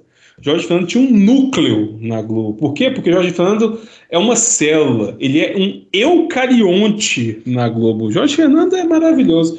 E essa novela contou com nomes pesadíssimos, como? Eu estou descendo aqui para vocês saberem, Tony Ramos, Suzana Vieira, José Wilker, Araciba Labanian, Cláudio Hanna, Natália do Tereza Raquel, Ioná Magalhães, Rosa Maria Murtinho, Jean Francisco Guarnieri, que era o vovô lá no, no Mundo da Lua, Lima Duarte, Paulo Betti, petista maravilhoso, Viviane Pasmanter, Marcos Frota, Cecil Tirrey, Vera Holtz, Otávio Augusto, Alexandre Borges, só galera pesada. Nissete Bruno, Zezé Mota, Norton Nascimento, já falecido, infelizmente, Camila Pitanga, entre outros, estão Isabel Filardes. Eu, eu, estou aqui me deliciando com este elenco. Muito bom. E, e, o interessante dessa novela, né, Daniel, é que assim, que o, as personagens que morriam, às vezes aparentemente não, não, não tinham relação nenhuma, né? Você fala, por que, que fulano morreu agora, né? Você só sabia da tal da lista, mas você não sabia a ligação entre eles para eles estarem morrendo, não. Sim, essa novela é tão boa, mas tão boa, que os finais dela, porque não é só um final, porque ela tem três finais diferentes, além do original, são quatro finais filmados. O final dela, oficial, original, foi filmado três horas antes de ir pro ar. Justamente. E com vários roteiros, né? Exatamente, então três, não, duas horas antes de ao ar para evitar vazamentos. Porque naquela época, claro, não tinha spoiler, não tinha internet funfando, né? Internet no máximo de escada, no máximo do exército. E aí, para evitar vazamentos, foi filmado duas horas antes de, de ao ar. Então, assim, antes de ir pro último episódio, a gente não sabia quem era o assassino. A gente não sabia quem estava que no Pala Preta. A gente não sabia sequer a história. Os caras a história. Negócio, assim, a audiência era tanta, tanta, que eu acho que eu só vi essa repercussão é, quando teve o final de Avenida Brasil. Né? Porque literalmente os caras pautaram a programação da Globo inteirinha com o final da novela. De manhã cedo, a, os telejornais, o regional, o telejornal, o jornal hoje, o jornal à noite, o jornal nacional, cara, foi todo pautado para falar do final da próxima vítima. E todo mundo queria ver o final, porque todo mundo queria saber quem era o assassino. Sim, eu tô vendo aqui o final da novela é, deu picos de 51 pontos de audiência. Cara, 51 pontos é, é muita coisa, é muita gente. Basicamente, é o Brasil, o Brasil inteiro ligado na Globo no horário. Ligadíssimo, querendo saber. E teve. E o mais interessante dessa novela é que quando ela foi reprisada, eles passaram lá com um final diferente, porque eram vários finais gravados e passaram outro final. Não vale a pena ver de novo, né? Exatamente. Eu lembro, o Vale a Pena Ver de Novo foi em 2000, se eu não me engano, 2000, 2001. Eu morava numa fazenda, passava o Vale a Pena Ver de Novo. Como é que é esse negócio de fazenda aí, rapaz? Como é que é aí, Globo Rural, Carlos Edition? Morei numa fazenda por dois, entre 2000 e 2002, ali. Eu lembro da chamada do, do Vale a Pena Ver de Novo. Hoje, final, último capítulo final de A Próxima Vítima e tal, tal. Aí falava assim, né, o, o como chama aquele locutor clássico da Globo, o Rabelo? De seu Rabelo. De seu Rabelo. Ele terminava tá a chamada... Band hoje. Isso. Ele terminava Até a chamada... Rabelo, a Globo mandou embora. Triste ele, ele terminava a chamada do, do, do final falando assim: e se você pensa que já sabe o final, não perca hoje, vale a pena ver de novo. Era, era assim, sensacional. É muito bom, mas essa novela não restou sem controvérsias. Por quê? Porque ela foi acusada de plágio pelo escritor e advogado, porque advogado está sempre aí acusando a galera. Péricles Crispim, não é o Péricles do Exalta Samba, antes fosse, porque ele teria razão, porque Péricles é maravilhoso. E segundo Péricles Crispim, a novela foi baseada em Por um Raio de Luz, sinopse enviada por ele à Globo em 1991. Ele entrou na justiça pedindo para suspender a novela, mas não rolou, não fufou. E aí a novela chegou ao final e você, brasileiro e brasileira, que não sabe quem era o assassino, eu vou deixar em aberto porque eu não vou contar para vocês. Vocês que procurem saber quem que é o assassino em a última vítima. A, última não, a próxima vítima é você também? Você viu é, no caso, quando pega o assassino foi a última vítima mesmo. Não teve mais depois. E eu tomei um susto, cara, quando revelaram quem que foi. Eu fiquei tipo, uai? Como assim? Quem que é esse cara na novela? Quem que é esse cara na fila do pão? Que, é, que porra é essa? Veio, filho. De onde, exatamente, de onde tu veio? E ele tava lá na, na galera, na tora. E foi muito legal, cara. Muito legal. Sim. Que Bom, novela maravilhosa. Sim. Carlos, você. E só uma coisinha aqui, o que era, só pra gente encerrar sobre a próxima vítima, na época tinha também, vendiam CDs, né, com, com, os, com os temas musicais da novela, né? Eu tô vendo aqui da próxima vítima, aí tinha o CD nacional e internacional. Eram dois CDs. Toda, toda a novela. Era assim, quando a novela do campo, se era uma novela de época, tinha coisa nacional. Se fosse uma novela urbana, tinha as, as duas trilhas sonoras. Sim, então a próxima vítima, a capa do Nacional era com Camila Pitanga. E eram 14 músicas. A Internacional tinha na capa aqui o glorioso. Quem, me fugiu o nome do ator aqui. É o Celton, Celton Mello. Celton Mello, isso, grande Celton Mello. O Chico, de, de O Auro da Compadecida. Próxima novela agora, Daniel? Próxima novela agora. Sou eu, né? Uhum. Kubanacan. Essa é um clássico. Kubanacan, o paraíso existe. Eu lembro que quando foi começar a novela, é, nos jogos de futebol tinha a plaquinha ali, né? O paraíso existe. Esse e... subtítulo eu não conhecia. Não, não era um subtítulo, era fazia parte do marketing. Porque tinha lá as placas no campo de futebol, né? Kubanacan, aí na frente o paraíso existe, ninguém sabia o que era. E aí, basicamente, o, o Daniel, o Valdir falou do Rei Sou Eu, que é uma sátira política do Brasil, Kubanacan também não deixa de ser porque é uma república em que a grande renda delas vem das bananas, de plantações de bananas. É um governo militar. Então, dizem que ela é, dizem que ela é baseada em, em Cuba, porque é um, Kubanacan seria um país ali na América, na América Central, né, no Caribe. E a sua economia é de banana, tem um governo militar altamente corrupto e um personagem icônico. Ele, Marcos Pasquim interpreta o homem sem camisa, como ele faz sempre, mas aqui é, é mais icônico ainda, que é o pescador parrudo, o Esteban. E ganhou esse nome, né? Porque ele não tinha esse nome, né? Não mesmo, ele ganha esse nome depois. Olha só, a ficha técnica dela é o seguinte: ela foi ao ar de 5 de maio de 2003 a 24 de janeiro de 2004. Foram 227 capítulos. E ela foi, ela foi depois substituiu o Beijo do Vampiro, que foi antes dela por ali. Ela foi escrita por Carlos Lombardi. Carlos Lombardi que era famoso pelas novelas em que todo protagonista aparecia sem camisa. Exa exatamente. Com a colaboração de Emanuel Jacobina, Margarete Bouri, Thiago Santiago Vinícius Viana e direção de Cláudio Boquet, Marcos Rodrigo e Edgar Miranda. A direção foi de Wolf Maia que deixou a trama depois e Roberto Talma assumiu depois que o Wolf Maia saiu. Tinha no elenco Marcos Pasquim, Adriano Esteves de novo, Daniele Winitz, Vladimir Brista, inclusive Adriano Esteves a gente se conhece, se casam depois dessa novela. Vladimir Brista, que nessa novela fazia o pescador parrudo, série B. Exatamente. Série B. Da. Um, Humberto Martins, Beth Lá. Que era, que, fazia o pescador parrudo versão, é, é, como falar, DILF, né? Isso, o, isso. O que, por favor, por favor, assim, eu preciso de conceitos agora. eu venho em busca de conceitos neste podcast, porque a gente tem que explicar para o público do que o, o que é DILF, Valdir. Tá. Daniel, você conhece o conceito de MILF, a expressão em inglês chamada MILF? Eu também não conceito, eu quero que você explique aqui ao vivo. Então, existe uma expressão em inglês chamada MILF que é Mother I Like to Fuck. Hum né, que é falam, mamãe, se eu gostaria de dar um, dar um tica e aí tem, pra quem gosta, tem o Dilf, que é Dead, I like, I'd like to fuck, que seria um papai que eu gostaria de dar uns, uns, uns tica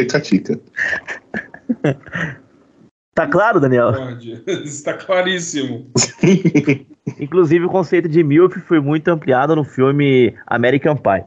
É, fica aí, então, então era DILF. Eu não conhecia. Eu não conhecia. Abraço pra É, abraço, abraço pra ele. É, eu não conhecia a expressão DILF, mas assim que o, que o Valdir citou, já, já compreendi o que era. Eu, eu acabei, acabei compreendendo. Aí um breve resumo do, do que é Kubanacan. A história se passa em 1951, que é em Tem Kubanacan. História? História. Que novela do Carlos Lombardi, gente. Ó, ela se passa em 1951. Um pequeno país insular caribenho, conhecido como República das Bananas. Ó, a, a crítica aí, ó. Isso é Olha a social. crítica. Tanto pela exportação do fruto quanto pelos problemas econômicos. Aí tem o general Carlos Camacho, após a morte do presidente, aplica um golpe de Estado e instaura um regime ditatorial, casando-se também com a esposa do antecessor. Ou seja, ele dá o golpe no país e pega a ex-primeira-dama. Mercedes é o nome dela. Quem já tinha um caso há anos. Aí tem a Vila de Santiago, que tem um misterioso homem, o Esteban, que cai do céu durante uma tempestade com um tiro no peito, é, sendo salvo pelos pescadores e cuidado por Marisol, por quem acaba se apaixonando para desespero de seu marido, Henrico, que vai embora e a deixa com seus dois filhos. Seis anos depois, a pesca se torna escassa e a miséria aumenta. Enquanto visita o local, Camacho seduz Marisol e a convence ir embora com ele para a capital La Bendita, viver com a sua amante, alegando que seus filhos passariam fome na vila. Aí o cara, o cara acha que a mulher morreu com as crianças em alto mar, né? Esteban também vai para a capital para se vingar dos governantes, ele seja um, um comunista, pra- pelo jeito aqui, e que não prestava auxílio ao local, aflorando nele uma dupla personalidade. Aí aparece quem? O Dark Esteban, que é violento. Que a gente tem o Dark Esteban, que é o malvado. Que lhe causa muitos problemas. Na cidade ele conhece a temperamental Lola, despertando neles um- uma, uma apimentada paixão, né? Porém, se surpreendendo ao descobrir que ela é casada com Henrico, que se tornou um mulherengo que não gosta de trabalhar e vive na aba da nova esposa. Quem gosta de- do malandro é Rubi, que é a irmã de Lola, considerada feia, por viver maltratada e suja por seu trabalho como mecânica e que sonha entrar para o exército. Bolsonarista aqui, hein? Ao longo da Oi, trama, descobre-se que Esteban se chama Leão. Ou seja, o Esteban se chama Leão e é filho do verdadeiro Esteban, vindo do futuro. para impedir Meu os planos Deus do general Alejandro, ex-presidente exilado na ilha de La Platina, que retorna para Kubanacan secretamente para destruir o país através da construção de uma arma nuclear. Carlito é filho bonitão e mulherengo do Camacho, que namora fútil Consuelo e é amado pela doce Soledad. E aí, a história vai se traindo, vai, vai se repassando, e no final o Esteban vira um dos grandes pessoas da ilha. Inclusive tem uma cena clássica quando eles vão prender o Esteban, que aí todos os em volta dele dizem, ah, vim prender o pescador parrudo. E a população começa a todos dizerem, eu sou o parrudo, eu sou o parrudo, porque ele vira o herói nacional. Essa é a história de Kubanacan, que tem esse nome baseado numa música do Ney Mato Grosso, que é, que é o tema de abertura, da novela. Exatamente. Kubanacan, misterioso país del amor, diz a letra. A música de abertura é muito boa, cara. Agora, assim, o, o, o- sabor, eu vou trazer aqui, o sabor Street Fighter de ter Esteban e Dark Esteban é como se eu tivesse, tipo, Ryu e Dark Ryu, Akuma e. Da- Não, não é possível ter Dark Akuma, porque o Akuma já é Dark. Mas enfim. É, é Evil, né? Tem o Evil Já, Akuma e Evil Ryu. Evil, Evil Akuma, Evil Ryu, tipo, o Sa Evil Ken também aparece. É, é- é um sabor muito grande, né? Porque você traz o mundo dos videogames para dentro do mundo das novelas. Porque o Esteban não é só Esteban, ele é o Dark Esteban também. Então, assim, e, e toda essa, essa novela traz uma crítica social muito pesada sobre as republiquetas de banana na América Central, Belize, Guatemala, entre outras, Honduras, Uhum. né? Haiti. Haiti, entre outras, traz aquele, aquela, aquela discussão pesada e aí ela, nossa, ela evolui isso de uma forma assim maravilhosa, né? Com um sabor caribenho, um sabor latino, um rebolado muito bom, muito bom. Sim, com. com... é Uma crítica, uma crítica mesmo tipo, feita com bom humor, né? E tudo isso ao som proibido da lambada. O som pro... lambada, a dança proibida. Exato. Exatamente. Lamba- Lambada que ganhou, ganhou, ganhou notoriedade em outra novela, né? Que foi Rainha da Sucata, né? Que a abertura era lamba- uma lambada. Tim, ei, eu, eu, parana, parana, parana, parana. Eu, eu. Só um, um parênteses, gente. Assim, eu joguei aqui pra ver o que, que o Carlos Lombardi fez. Assim, na década de 80 ele fez coisas muito boas. Por exemplo, ele foi o autor de Bebê a Bordo. Né? A década de 90 e 2000 dele, que não foi lá essas coisas, né? E aí é aquela coisa, né? Quando você não tem o que fazer, o que, que você faz? Você, né? Ou você morre ou você vai pra Record. E aí ele foi pra Record. A coisa não deu muito certo lá. E ele estava produzindo uma série sobre os Mamonas Assassinas, contando a história dos Mamonas Assassinas, uma série em conjunto com a Record. Aí eles, iam pedir, eles pediram financiamento pela Ancine, a Ancine travou, aí o projeto foi pro saco, aí eles conseguiram recuperar e parece que o negócio vai virar um filme que tá para sair em algum momento. Caramba. Que loucura. Que loucura. Ele fez aqui, ó, algumas novelas do Carlos Lombardi. Como Salvar o Meu Casamento em 79. Tem o Todo Poderoso. Aí ele fez aqui Guerra dos Sexos, Vereda Tropical, Bebê a Bordo, Perigosas Peruas, 4x4, um Babalu, Vira-Lata, escreveu uma reação. Cara, ele tem outra também que merece uma citação aqui, que é Uga Uga. Uga Uga. O índio Cláudio Reis. É a versão malhação do pescador parrudo. Sim. Sim. Com Baldock. Sim. O Quinto dos Infernos. Coração de que é outra Estudante. crítica ao Brasil, né? Sim. Bang Bang, que é um faroeste novela das sete. É, gente, eles botaram a Fernanda Lima pra atuar nesse negócio. Fernanda foi, foi, foi, foi um erro. Acho que foi, acho que foi uma das, assim, é diferentemente das séries, né? A novela, quando ela vai mal, eles só encurtam, mas eles não cortam. Eu acho que essa foi uma das primeiras vezes que acho que alguém na Globo pensou, falou, cara, vamos cancelar essa merda. Pé na Jaca, Guerra e Paz, com Marcos Pasquim e Daniel Winitz. Aí depois ele fez é, O Pecado Mortal na Record. Cara, tá aí então. E fez, né? E fez. Bang Bang teve apenas 173 capítulos, que é pouco para uma novela. Que diariamente, né? Eu pensar isso da, da. Quantos capítulos, Carlos? 173. Quer dizer, isso daí dá cinco meses, nem isso. É, dá uns cinco meses, um pouco mais, né? Dá, dá um pouco Tá, mais. é que nem, ela estreia no dia 3 de outubro de 2005 e vai até 21 de abril de 2006. Com 173 capítulos. Ela substituiu a Lua Me Diz, depois foi Cobras e Lagartos depois dessa. Fica aí o registro. Fica o registro novelístico pesadíssimo, inclusive vindo de Kubanacan, Daniele Vindes, que foi uma das musas de Kubanacan, acabou posando na Playboy, né? Nessa Sim. época. Que era normal também nos anos 2000, 90, 2000 ali, as mulheres bonitas que apareciam iam para Playboy. Isso é verdade. capas Uhum. BBBs, quando saía pra ler, a tiazinha, feiticeira, e por aí vai. E por aí vai. E falando em ir, Valdir, qual é a sua próxima novela? Bem, como a gente falou mais indo. cedo. É, como a gente falou mais cedo, né? Vamos fazer novamente Neila Torraca, acho que é um dos melhores papéis dele. Que O cara tava solto. Né? Chegar pra ele falar, vai lá, filho, faz o que você quer. Tava livre. Literalmente, Tá livre, né? Mais uma vez, uma obra dirigida por Jorge Fernando. A terceira já Essas- dele aqui. hein? É, essa, essa eu tenho certeza que era a novela da Sete, inclusive até como Kubanacan também. Tal, que é Vamp. Vamp, novela de.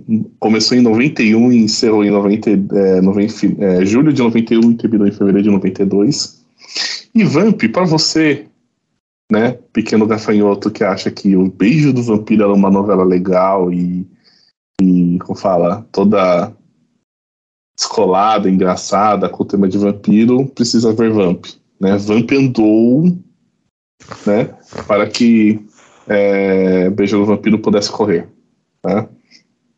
E aí, a base, inclusive, muitos personagens que aparecem em Beijo do Vampiro foram retirados de Vamp. Né? É, eles, eles voltam, com, né? Provavelmente a família Matoso, que eu já, eu já vou falar deles. Olha aí as aspas fortíssimas de Valdir É. Fumeno. E assim, Vamp é o seguinte, gente. É a história de uma. Basicamente é o seguinte: Neila Torraca ele faz um, um vampiro, né? É... Cadê? Deixa eu pegar o nome dele correto. O Conde Vladimir Polanski. o nome é ótimo. O Vlad, ele é um vampiro. Tudo E que lembra se- Polanyi é muito bom, cara. E aí ele se apaixona pela Natasha, que é a Cláudia Hanna. Cláudia novinha. Né? Cara, É. tem uma história maravilhosa da Claudia Hanna nessa novela. Depois eu, eu, eu É. conto. E Inclusive, a gente espera a história de Valdir Fumene com cegos. Que ela. É, ela não é tão engraçada assim, então estão dando muita expectativa, tá? Mas até é trauma com bengalas e cegos. É, e aí, assim, a, é, ela tinha o nome da personagem era Natasha, né? Tipo, a pessoa chamava até de Natasha Please to porque o, o começo da novela é ela na praça. Se eu não me engano, ela na Praça São Marco, em Veneza, dançando e fazendo um cover muito. E um clipe também dela na praia, fazendo um cover muito estranho de. é, como é que chama?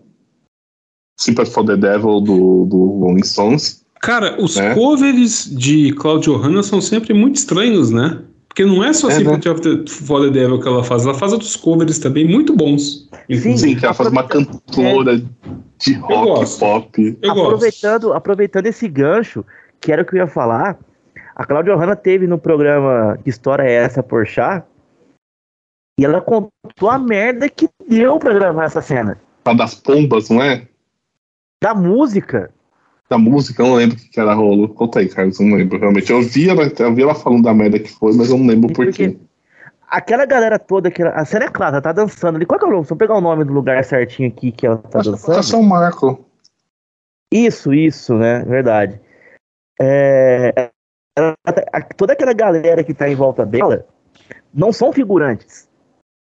É uma galera que tá ali, que tava por ali mesmo de turista. E aí o diretor da novela falou assim pra ela, ó, você vai lá e vai dançar. Então ela começa a tocar a música num rádio, ela começa a dançar e começa a juntar a galera em volta. Acontece que no país, aquele tipo de Essa era a Praça música... São Marco em Veneza. Isso, pra, Aí isso. outro momento Valdir Babaca, já estive lá. É legal, é um Ela- lugar ai, muito bonito. Vale. Olha aí, viajor. a música é proibida porque é considerada uma música profana. Aquela música que tá tocando. Então ela começa a dançar com aquela música profana da polícia. Junta aquela aglomeração de pessoas. A galera, foi toda a equipe da novela pra delegacia. Por causa daquela cena. Teve, teve que advogado da Globo lá. Eles foram presos. Porque É, eu achei, eu achei a matéria que eles foram presos, tudo tal. A- meu, eles ficaram um mês ensaiando a coreografia da Débora Cocker. Olha o nível do negócio, sabe? Não é qualquer, qualquer merda, né? Sim, fala, pera, tu vai lá e dança. E aí ela começou a dançar. Que é essa música aqui, ó.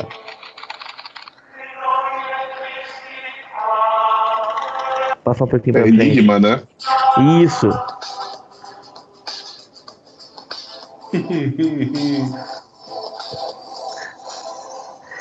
E aí deu uma, uma merda isso aí. Pode continuar, Valdir. É, inclusive, até por causa do. É é mais um- uma, mais uma amostra de poder de influência da, da novela. Por causa dessa música, o Brasil conheceu Enigma, né? Que é uma coisa muito doida. Não- depois vocês pesquisam a história da banda. Tá? É uma coisa realmente bem doida mesmo. É, e.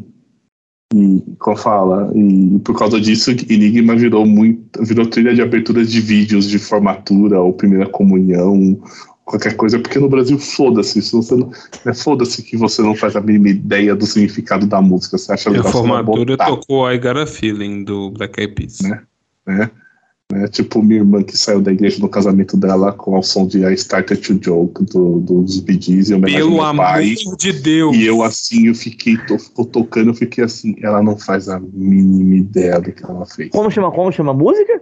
I I started started, to, I started a, jo a Joke do Bee Gees, que é uma música mega triste, é uma música de fossa, uma música sobre depressão. Só que assim, meu pai sempre foi muito fã de Gees, a vida inteira, né? Eu também sou. Ele sempre ouvia Gees. Então ela falou, vou fazer uma homenagem pro meu pai, vou sair da igreja no casamento tocando essa música. Só que ela podia ter pegado outras músicas, porque o Gees tem altas baladas, altas músicas Night de amor. Fever, Emotion. E ela pegou, tipo, uma que, Não, que emotion fala... não dá não, porque Emotion é, é pai, é de fim de relacionamento. é que fala sobre derrotas na vida, basicamente isso, né? Tal tudo. Mas aquilo lá, cara, quando eu fui. Só, ai, um parênteses. Quando eu, eu me casei, a gente foi. Um, um, cara cantou no nosso casamento com orquestra, tudo tal. Tá? E a gente foi. Minha sogra arrumou esse cara. Aí eu, eu nem sabia. É, eu tava a trabalho, minha esposa ligou, minha, minha esposa, né? A mãe ligou, ligou assim, minha mãe arrumou um cantor. Eu falei, oi? Oh, que coisa boa. Aí ela falou, ah, não, minha, sogra é espírita, né? Aí foi, foi numa palestra, o cara cantou a chorinha e pagou por falou, já tá pago. Eu falei, tá bom, vamos, tá, tem jeito, aí vamos falar com o cara. E realmente, super bonito, o cara com uma mini orquestra lá, um, sabe, uns quatro, cinco músicos, assim, nada grandioso. E aí ele foi mostrar os trabalhos que ele fez em outros casamentos pra gente escolher, olha, o que, que vocês acham, olha, faz. E assim, cara, você vê que o pessoal não faz a é aquela coisa, ah, é literalmente assim, a melodia é legal, então eu vou botar. Né? Tanto que, por exemplo, uma das coisas que estava na época, que a gente casou, que estava tava fazendo sucesso, era Viva la Vida, do Coldplay. Que é uma Nossa. música sobre guerra. Que é uma música sobre guerra. Sim. Mas como tem aquele. Oh, não, você, você casou ao som dessa música? Não, não casei, cara. Por quê? Porque se você falar comigo que essa música eu não gosto mais de você. Não, não casei, cara. Ainda bem. É. E não, não, eu entrei na, eu entrei, eu não entrei na igreja porque eu não casei na igreja. Eu entrei no salão ao som do tema de Volta pro Futuro, aquele tan, tan, tan, tocado pela orquestra. E minha esposa entrou pois. pra introdução de Fairy Tail do Xamã. Eita! Puta casamento nerd. Puta casamento nerd. e, e, não, e meus padrinhos entraram ao som de, por exemplo, os meus padrinhos, eles entraram ao som de é, To Love Somebody do Van Halen. Que era a introdução de piano, talvez.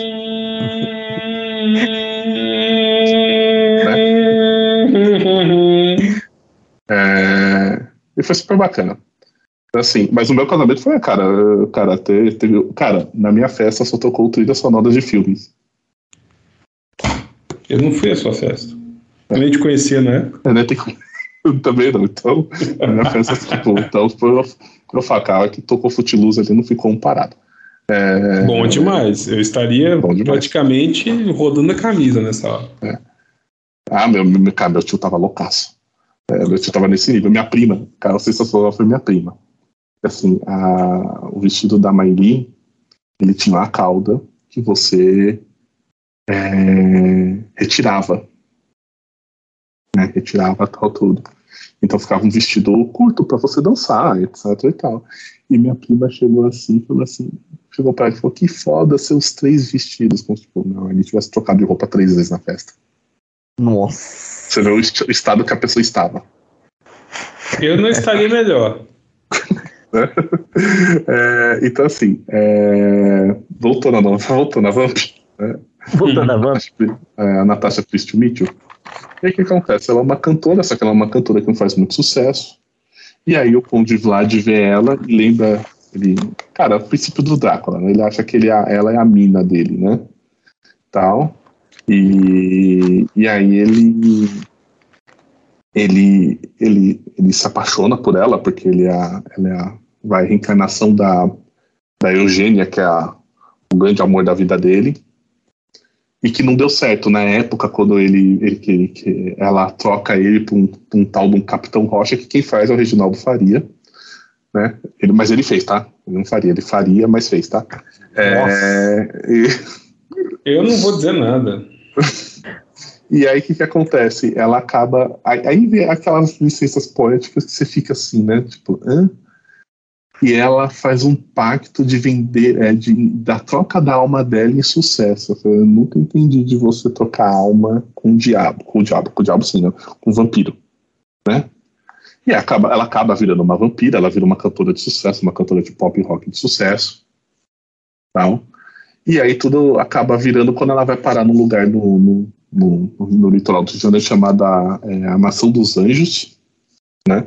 E lá tem a reencarnação do Reginaldo Faria, do Capitão Rocha, em que ele é casado com a, se não me engano, com a Joana Fon, que é, a, é, e ele tem uma série de filhos. Que é, tudo, que é o núcleo jovem da novela, engraçadinho tal, tudo. Né? É, e aí, cara, tem. Tem Gente, só um, um, um segundo, por favor.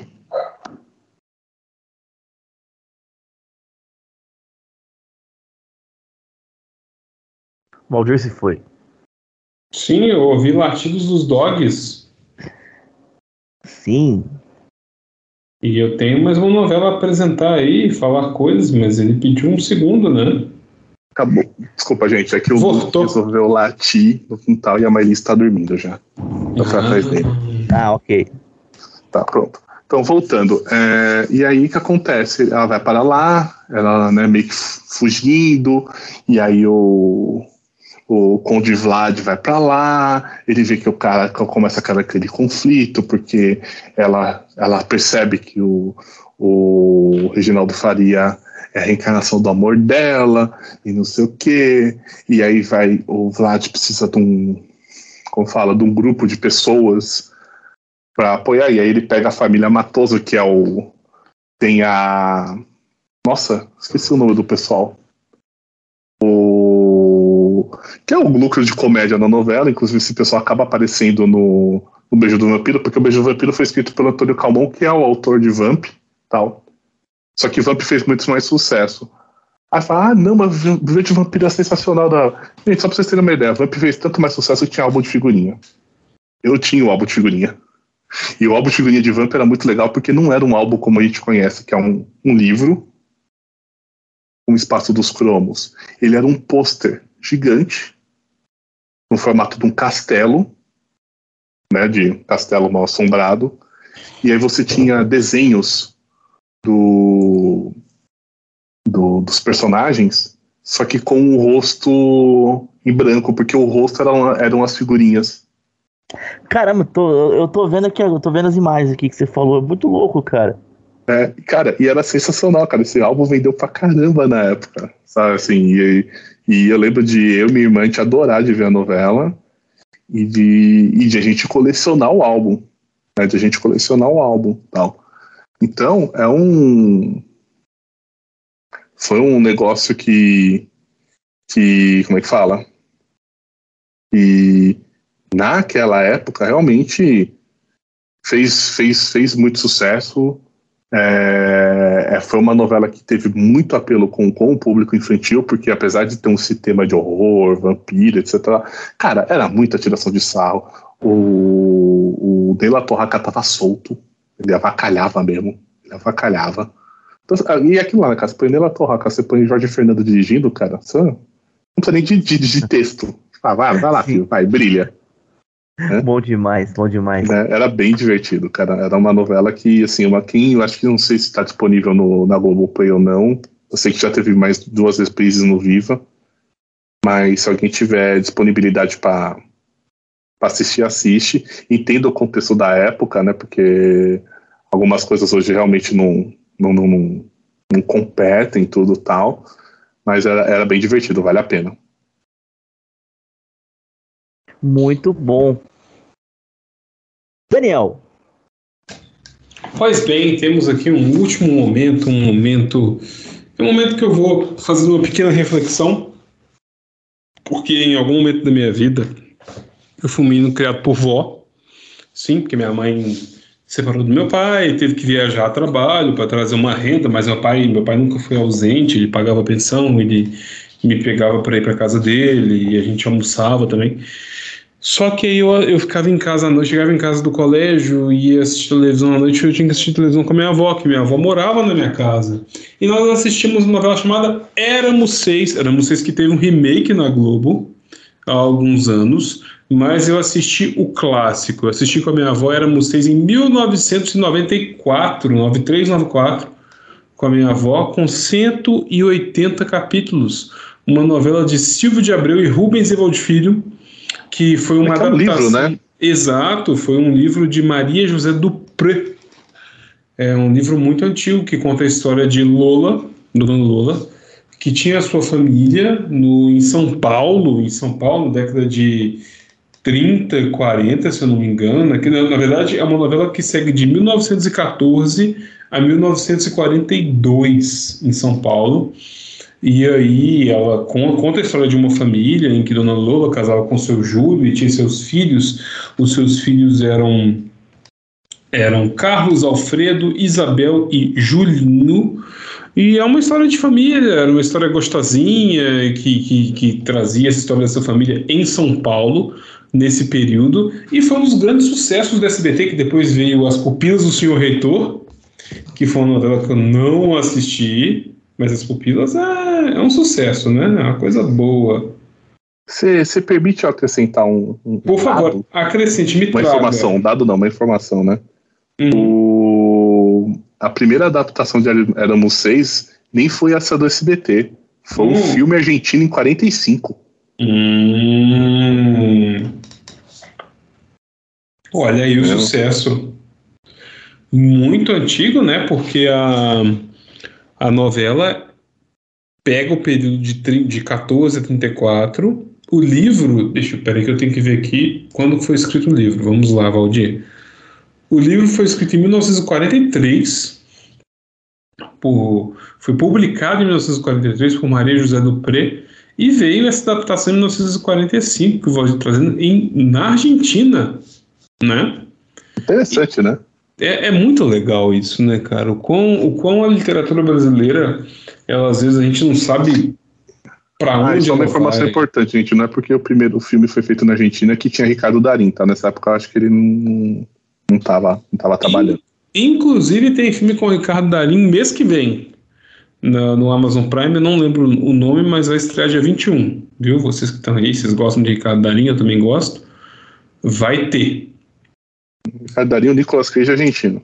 Exatamente, todo o filme ele tá lá. Né? O Segredo dos Seus Olhos é um livro, é um filme maravilhoso. Nossa senhora, que coisa boa. Nove rainhas, nove rainhas. Nove rainhas.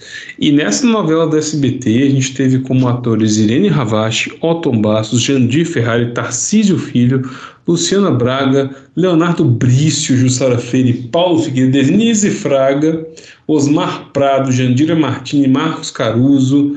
Mas assim, o que eu mais lembro é que eu vi com a minha avó essa, essa novela. E uma novela de época bem tranquilinha ali, mostrando né, o Brás e o Bexiga em São Paulo, mas na verdade se falava das propriedades de São Paulo, de Tapetininga, e fica a saudade daquele momento. Inclusive foi a primeira novela de Ana Paula Rosa e Otaviano Costa, além também de estreias de Caio Blá e Wagner Santisteban, que eu não faço ideia de quem seja, mas quem? de qualquer maneira. Wagner é um dos. É um dos do, do, do, da turminha do Sandy Júnior, da, da série da Sandy Júnior. Isso, isso mesmo.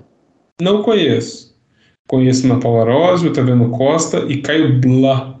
Na hora que você jogar no Google, você vai saber quem é. Muito que bem. Mas assim, me traz essa nostalgia de ter visto com vovó e depois a gente via a Hebe às segundas-feiras, que era uma beleza. Sim. Eu lembro de assistir Hebe com minha mãe. O filme do, do Ricardo Darim que o Daniel citou que vai estrear mês que vem na, no Prime, chama Argentina 1985. E o Ricardo Darim interpreta Júlio Stracera, que é um promotor que processou a ditadura militar na Argentina. É uma história baseada em fatos reais. Fica aí a informação. Muito bem, fica a informação do filme. Assistam, eu vou assistir, eu gosto muito. E eu acho que vocês deviam também, porque vai ser legal.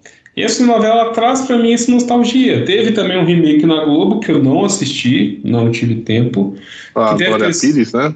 Isso, que deve ter sido igualmente divertido, igualmente gostosinho, em 2019, que ele Isso. foi ao ar, né? E veio numa adaptação, deixa-me ver de quem que foi a adaptação aqui para a Globo.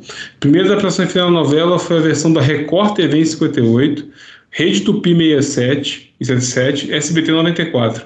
E contou nessa adaptação de 2019 com Glória Pires, Nico, Nicolas Prates, Danilo Mesquita, Giulia Buscaccio, André Luiz Frambar, Simone Espolador e Ricardo Pereira e Cássio Gabos Mendes nos papéis originais. E é assim, é aquela, aquela novelinha brasileira gostosinha, cheia de, de questões ali familiares, situações de doença, pessoas que vão, pessoas que vêm. É o movimento da vida na televisão brasileira. Maravilhoso. Gosto demais. Bom, bom, bom. Senhores, eu posso fazer duas menções honrosas? Porque eu prometi a minha respectiva, né? Eu prometi a Maíria fazer. Que ela pediu para fazer menções honradas a um clássico da TV não brasileira, mas que eu acho que não tem mais nenhum lugar do mundo que fez tanto sucesso quanto no Brasil, que é a Usurpadora. Ah, hum, está né, passando no vivo, inclusive. Inclusive, a atriz que faz a usurpadora tá, é, é, a Cristiane Tornoni postou foto com ela, dela no Rock in Rio. Que aleatório, é. Cristiane Tornoni é. e a atriz de usurpadora, muito bem. E Ela... assim, é... não sei se foi dessa edição ou não, mas a foto tá lá.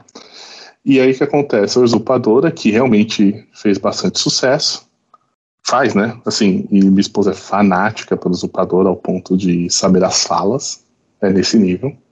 Quando a gente assinou o Netflix pela primeira vez, a, coisa que, a primeira coisa que ela fez foi a usurpadora. Gabriela Spanik é a atriz. É, né? E que engraçado que o, o, o mocinho da novela chama-se Carlos Daniel, olha só, né? Oi! olha só, olha só. Muito é, verdade, verdade. Tá. E uma outra menção que ela fez, né, uma outra coisa que ela fez pra fazer da menção é que é o seguinte: minha esposa é uma grande fã de doramas. Né? E para quem não sabe, doramas são novelas. É, hoje colocam elas como novelas coreanas, apesar que o termo dorama se refere a novelas japonesas. Né? Então tem gente aí, os mais radicais chamam de K-dramas. Mas é dorama, quanto acabou. E minha esposa conheceu tudo isso através de uma novela que a gente viu na França. À noite, quando a gente tinha chegado podre do hotel, a gente botava na TV e ela achou um canal na França que só passava a produção da Coreia do Sul. E uma novela chamada Place on the Sun. E qual é a curiosidade de tudo isso? É que o mocinho da novela é um contador. É um contador? Que conceito? É um contador. Então você imagina se diz. Porque assim, a gente, a gente tá acostumado em novela, a gente vê mocinho de tudo quanto é tipo, né? Vê o fudido, vê o pescador parrudo, vê o, o insurgente, como a gente falou aqui, vê não sei quem. Vê... Não, o cara é um contador. O que é um contador? Sabe assim? Né? Um contador. Né? É, eu não vou ficar falando muito porque eu tenho traumas com computador e aí eu vou tomar um processo do Conselho Regional de Contabilidade. É, então, assim, fazendo essas menções, obrigado por, por permitirem fazer essas menções à minha respectiva, porque é, são, são produtos diferentes. As novelas mexicanas no Brasil, para nem falar, né? Quanto elas fazem, fizeram e fazem sucesso. E hoje já tem uns produtos diferentes, né? É, hoje você vê, por exemplo, muita gente no Twitter comentando de novelas turcas. Eu não sei como é que esse povo acha esse conteúdo, mas tá lá falando de novela turca, meio da tarde. é verdade. A, Rafa, a, a Rafael, que me segue, seguidor do Cantado, amiga minha, é viciada em novelas turcas. É, eu não sei como. É tem, ué. Netflix tem. Não, não, cara, mas pelo que eu vejo o pessoal comentando é tipo assim: o pessoal assiste o streaming que passa num determinado horário, entendeu? Sei. Que tipo, um determinado horário à tarde tá todo mundo comentando do negócio. Hum, que loucura. É, sim. É, e você tem essas novelas turcas, você tem você também tem essa, essas produções sul-coreanas que realmente fazem bastante sucesso, até porque na Coreia do Sul você não tem essa coisa tanto de é, é tudo bem leve, né? É tudo bem leve, é tudo bem água com açúcar, né? Então quem quer conteúdos assim estilo o Cavo e a Rosa é um prato cheio, né? Sim, inclusive também, se você assinasse TV a cabo no Brasil, eu não sei que operadora que seria especificamente, mas pode ser. Ah, qualquer uma, na verdade. Você tinha um canal português que tinha novela portuguesa também. Minha mãe assistia. É, tem o SIC, eu tenho aqui, eu tenho aqui em Sim. casa. E, é, e, tem o SIC. E durava um domingo inteiro de manhã, um sábado inteiro de manhã, era uma loucura. Né? É, assim, pelo menos que passa hoje não tem tanto assim. Às vezes eles passam. A gente já viu propaganda de, de novelas. Eles acabam cortando, porque eu acho que o contrato com a Globo proíbe de eles transmitirem para o sinal do Brasil, né? Mas eles têm contrato de produção brasileira. É, a gente, por exemplo, já viu coisa aqui que aparece a Luana Piovani atuando porque ela mora uhum. lá, né? Uhum. Tudo tal, né? Mas hoje em dia, o, acho que o programa acho que assim que mais chama a atenção do, do, do, do, do, da TV portuguesa é um de comédia estilo John Oliver, sabe John Oliver da HBO, ou, ou então, por exemplo, Memória do Vivier, que é um programa chamado, é, como fala, é Gozar com que se trabalha. Olha aí. Gozar com que se trabalha. Você que está trabalhando, você partilha com o gozão? É gozar, é, isto é gozar com quem trabalha, é o nome do programa correto. Você vai na Feira da Foda? Né, Feira da Foda. É, é um questionamento válido, né? Fica aí a, a, dica. Uma novela que se passa na Feira da Foda. Imagine com, com presunto da região ali. Né? Muito bem. Ó, a gente tá quase entrando na reta final aqui. Agora Valdir vai pro momento que as pessoas estão esperando, que é que Sim, é, a gente quer é saber. É quase, é quase um conto, né? É quase, dá quase fazer um episódio extra de Sandman, né? Que teve aqueles dois episódios extras que foram lançados, porque tem o Valdir, um técnico em TI, um idoso, não, um cego, né? É o, é o técnico em TI, é o idoso, o cego, e uma bengala. É, é quase o, os três da morte lá do Harry Potter, né? Quase, é quase os comensais da morte lá, né? É, é então. A história que a, tem a varinha, a pedra lá e tal. É, o, o, pessoal que não me interprete mal, mas eu realmente hoje eu evito para ajudar cegos, tá? Deficientes visuais. Olha mais um corte aí. Grau. Olha mais um corte aí. Valdir é. Comene odeia deficientes visuais, mais um corte. Não, não odeio. Mas o que acontece é o seguinte, tinha uma época que eu fazia, eu era muito, eu era usuário bem assíduo do transporte sobre trilhos da Grande São Paulo, tanto tem quanto o metrô. Hum. E aí, uma dessas vezes, numa transição entre a estação da luz de trem para a estação da luz do metrô, para quem não sabe, a estação de luz de, da luz de trem é aquela que a gente vê imagens da estação da luz mesmo, aquela ponte em cima, aquela, aquela arquitetura antiga tal. O metrô já é tudo subterrâneo e com cara de estação de metrô de qualquer lugar do mundo. É, e aí, assim, eu vi um, um, uma pessoa, deficiente visual, tava lá com a bengala, tudo tal. Parei do lado da pessoa e falei assim: Você quer que eu ajude? Quero. Eu falei: então tá, como é que. Assim, o que ia recomendar? Ele segura na no teu braço, né? E tal, e você vai andando e vai conduzindo. Você não pode puxar, né? Você só vai. É, você não pode puxar, você vai, tipo, vai num ritmo tal, tudo, e você vai meio que conduzindo a pessoa e qualquer coisa você dá um toque, ó, tem um degrau aqui, e assim vai, e a pessoa tá com bengala também, ela vai. Ela vai tateando. E aí a primeira coisa foi o seguinte: o cara, o cara aceitou a ajuda, ele segurou no meu braço e ele saiu me arrastando pela estação da luz. É. E o Carlos, o Carlos nunca me viu precisamente, mas o Daniel já viu, e o Daniel sabe que eu não sou uma pessoa pequena. É verdade. Então, para me arrastar, não é difícil. Então, assim, a transição do, do da, da CPTM, né, do trem para o metrô em São Paulo, é um pátio grande e numa leve descida, né? Para as pessoas irem andando até chegar nas catracas do metrô, passar, porque é bom de ação, e vai para o metrô. E o cara saiu me arrastando. Ele saiu, eu, tipo, o cara ligou o, o Marquinho, sabe? Mandou um cachau e saiu me puxando. Então, ao invés de ele sair me conduzindo, ele saiu me arrastando, me levando pelo braço, como sei lá, sabe? Tipo, segurança levando alguém para fora do, do, lugar. Né? E eu assim, calma, não, vamos, vamos, vamos, calma. Assim, aí eu falei, tá, você vai até onde? Não, eu vou até ali a catraca. Cheguei ali na catraca, pode parar. Cara, ele me levou até a catraca. Ele me levou até a catraca. Né? E tal, tudo, e acabou. E aí né, pegou, deixou, falou, ah, tá bom, aqui, tá bom, não, tá bom, tá, obrigado. Aí o cara, ah, obrigado, eu não, de nada, beleza. Aí um detalhe, segurando no meu braço e apertando forte. Então, literalmente, parecia um segurança querendo botar pra fora do lugar. Só que o cara era um cego de bengala, né? Tal. Aí, outra vez, mesma coisa. Foi ajudar um cego, mas não lá na luz, mas numa outra estação. E aí, nesse caso, a pessoa não resolveu me levar. Mas eu já saquei que, assim, eu não posso andar devagar, eu tenho que andar rápido. Né? Porque o povo, né? É, é meio apressado. Então, a pessoa segurou no meu braço e foi andando comigo. Só que ele foi tateando com a bengala. Só que ele foi tateando com a bengala, no, sei lá, no modo pirocóptero. Então ele foi batendo de um lado pro outro e começou a acertar minhas pernas. Ele começou a acertar minhas pernas. E, cara, e não, não tava, tipo, ah, assim, ah, encostava e batia. Não, é tipo, eu tô batendo em qualquer coisa, eu tô batendo na parede, no chão. Então vou pá, pá, pá, pá, pá, pá. Sabe? Eu assim, eu falei, calma, o cara, não, vamos, tudo, tá tudo bem. Eu, ele, pá, pá, pá, eu senti as pancadas na, nas canelas. Então, aí, cara, deixei a pessoa na plataforma que a pessoa queria e fui embora, tal, mas o cara bateu na minha canela umas três, quatro vezes.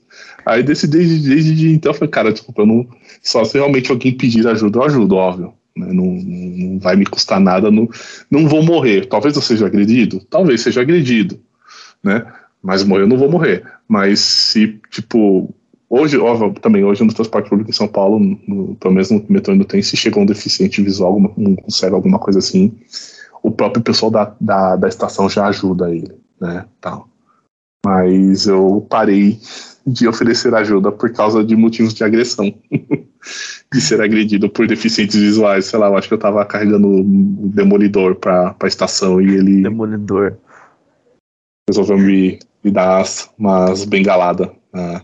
Na canela. A quem seus... interessa, né? Calar Valdir Fumene.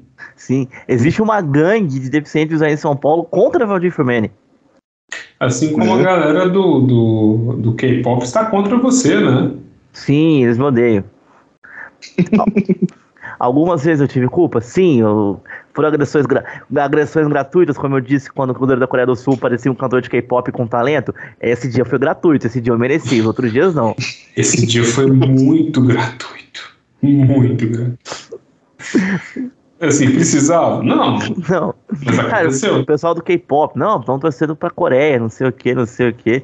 Aí eu dei um RT num K-Popper, Falei assim, ah, o goleiro da. Ele escreveu assim, ah, esse goleiro da Coreia do Sul parece um cantor. Aí eu, na minha inocência, dei um RT ali, totalmente gratuito, falando, sim, ele parece um cantor de K-pop, com talento. Aí as coisas saíram um pouco do controle. E aí você me permita fazer uma inflexão, porque eu acho que agora os fãs de K-pop vão tacar fogo no prédio que eu moro, né? Então vocês não sabem onde eu moro, claro. Mas você viu que essa semana essa, esta semana, nós estamos no dia 9 do 9 de do, 10 do 9 de 2022, já, já passamos da meia-noite, mas essa semana, do dia 7, que teve pessoas imbrocháveis, é, teve uma pessoa que postou uma foto de uma orelha, uma orelha, uma suíça, e aí perguntou: Armes, vocês sabem de quem é essa orelha? Todo mundo veio, Taegong, Tilaquelong, né, né? Tipo, é, Pokémon tal e tal. e aí, quando a foto era apresentada, era a foto do atual ponta de aterro que está na presidência. Era o, era o hidro, era o hidro K-pop Bolsonaro. Meu amigo, tanto que eu ri disso, foi de, um, foi de uma. Foi de uma. De uma foi tão sublime esse questionamento, né? Tipo, de quem é essa orelha? Né? Cara, que maravilhoso, né? E assim, coitados. É fã, né, cara? Fã é fã, cara. Sabe? É fã, né? Às vezes o fã é daquele nível, assim, por exemplo, de você chegar. É...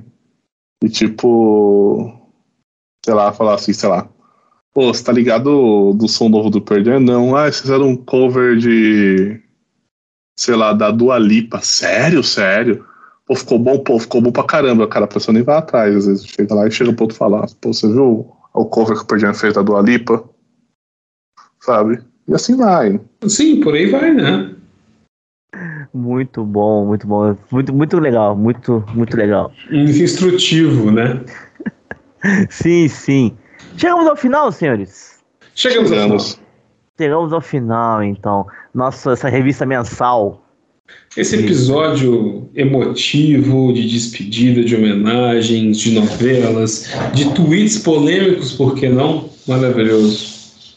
É isso. Agradecer a presença de Valdeco, né, com o nosso, nosso convidado. As portas estão sempre abertas para um, um futuro próximo. E a você também, ainda mais uma vez aqui nessa gravação gostosa de podcast.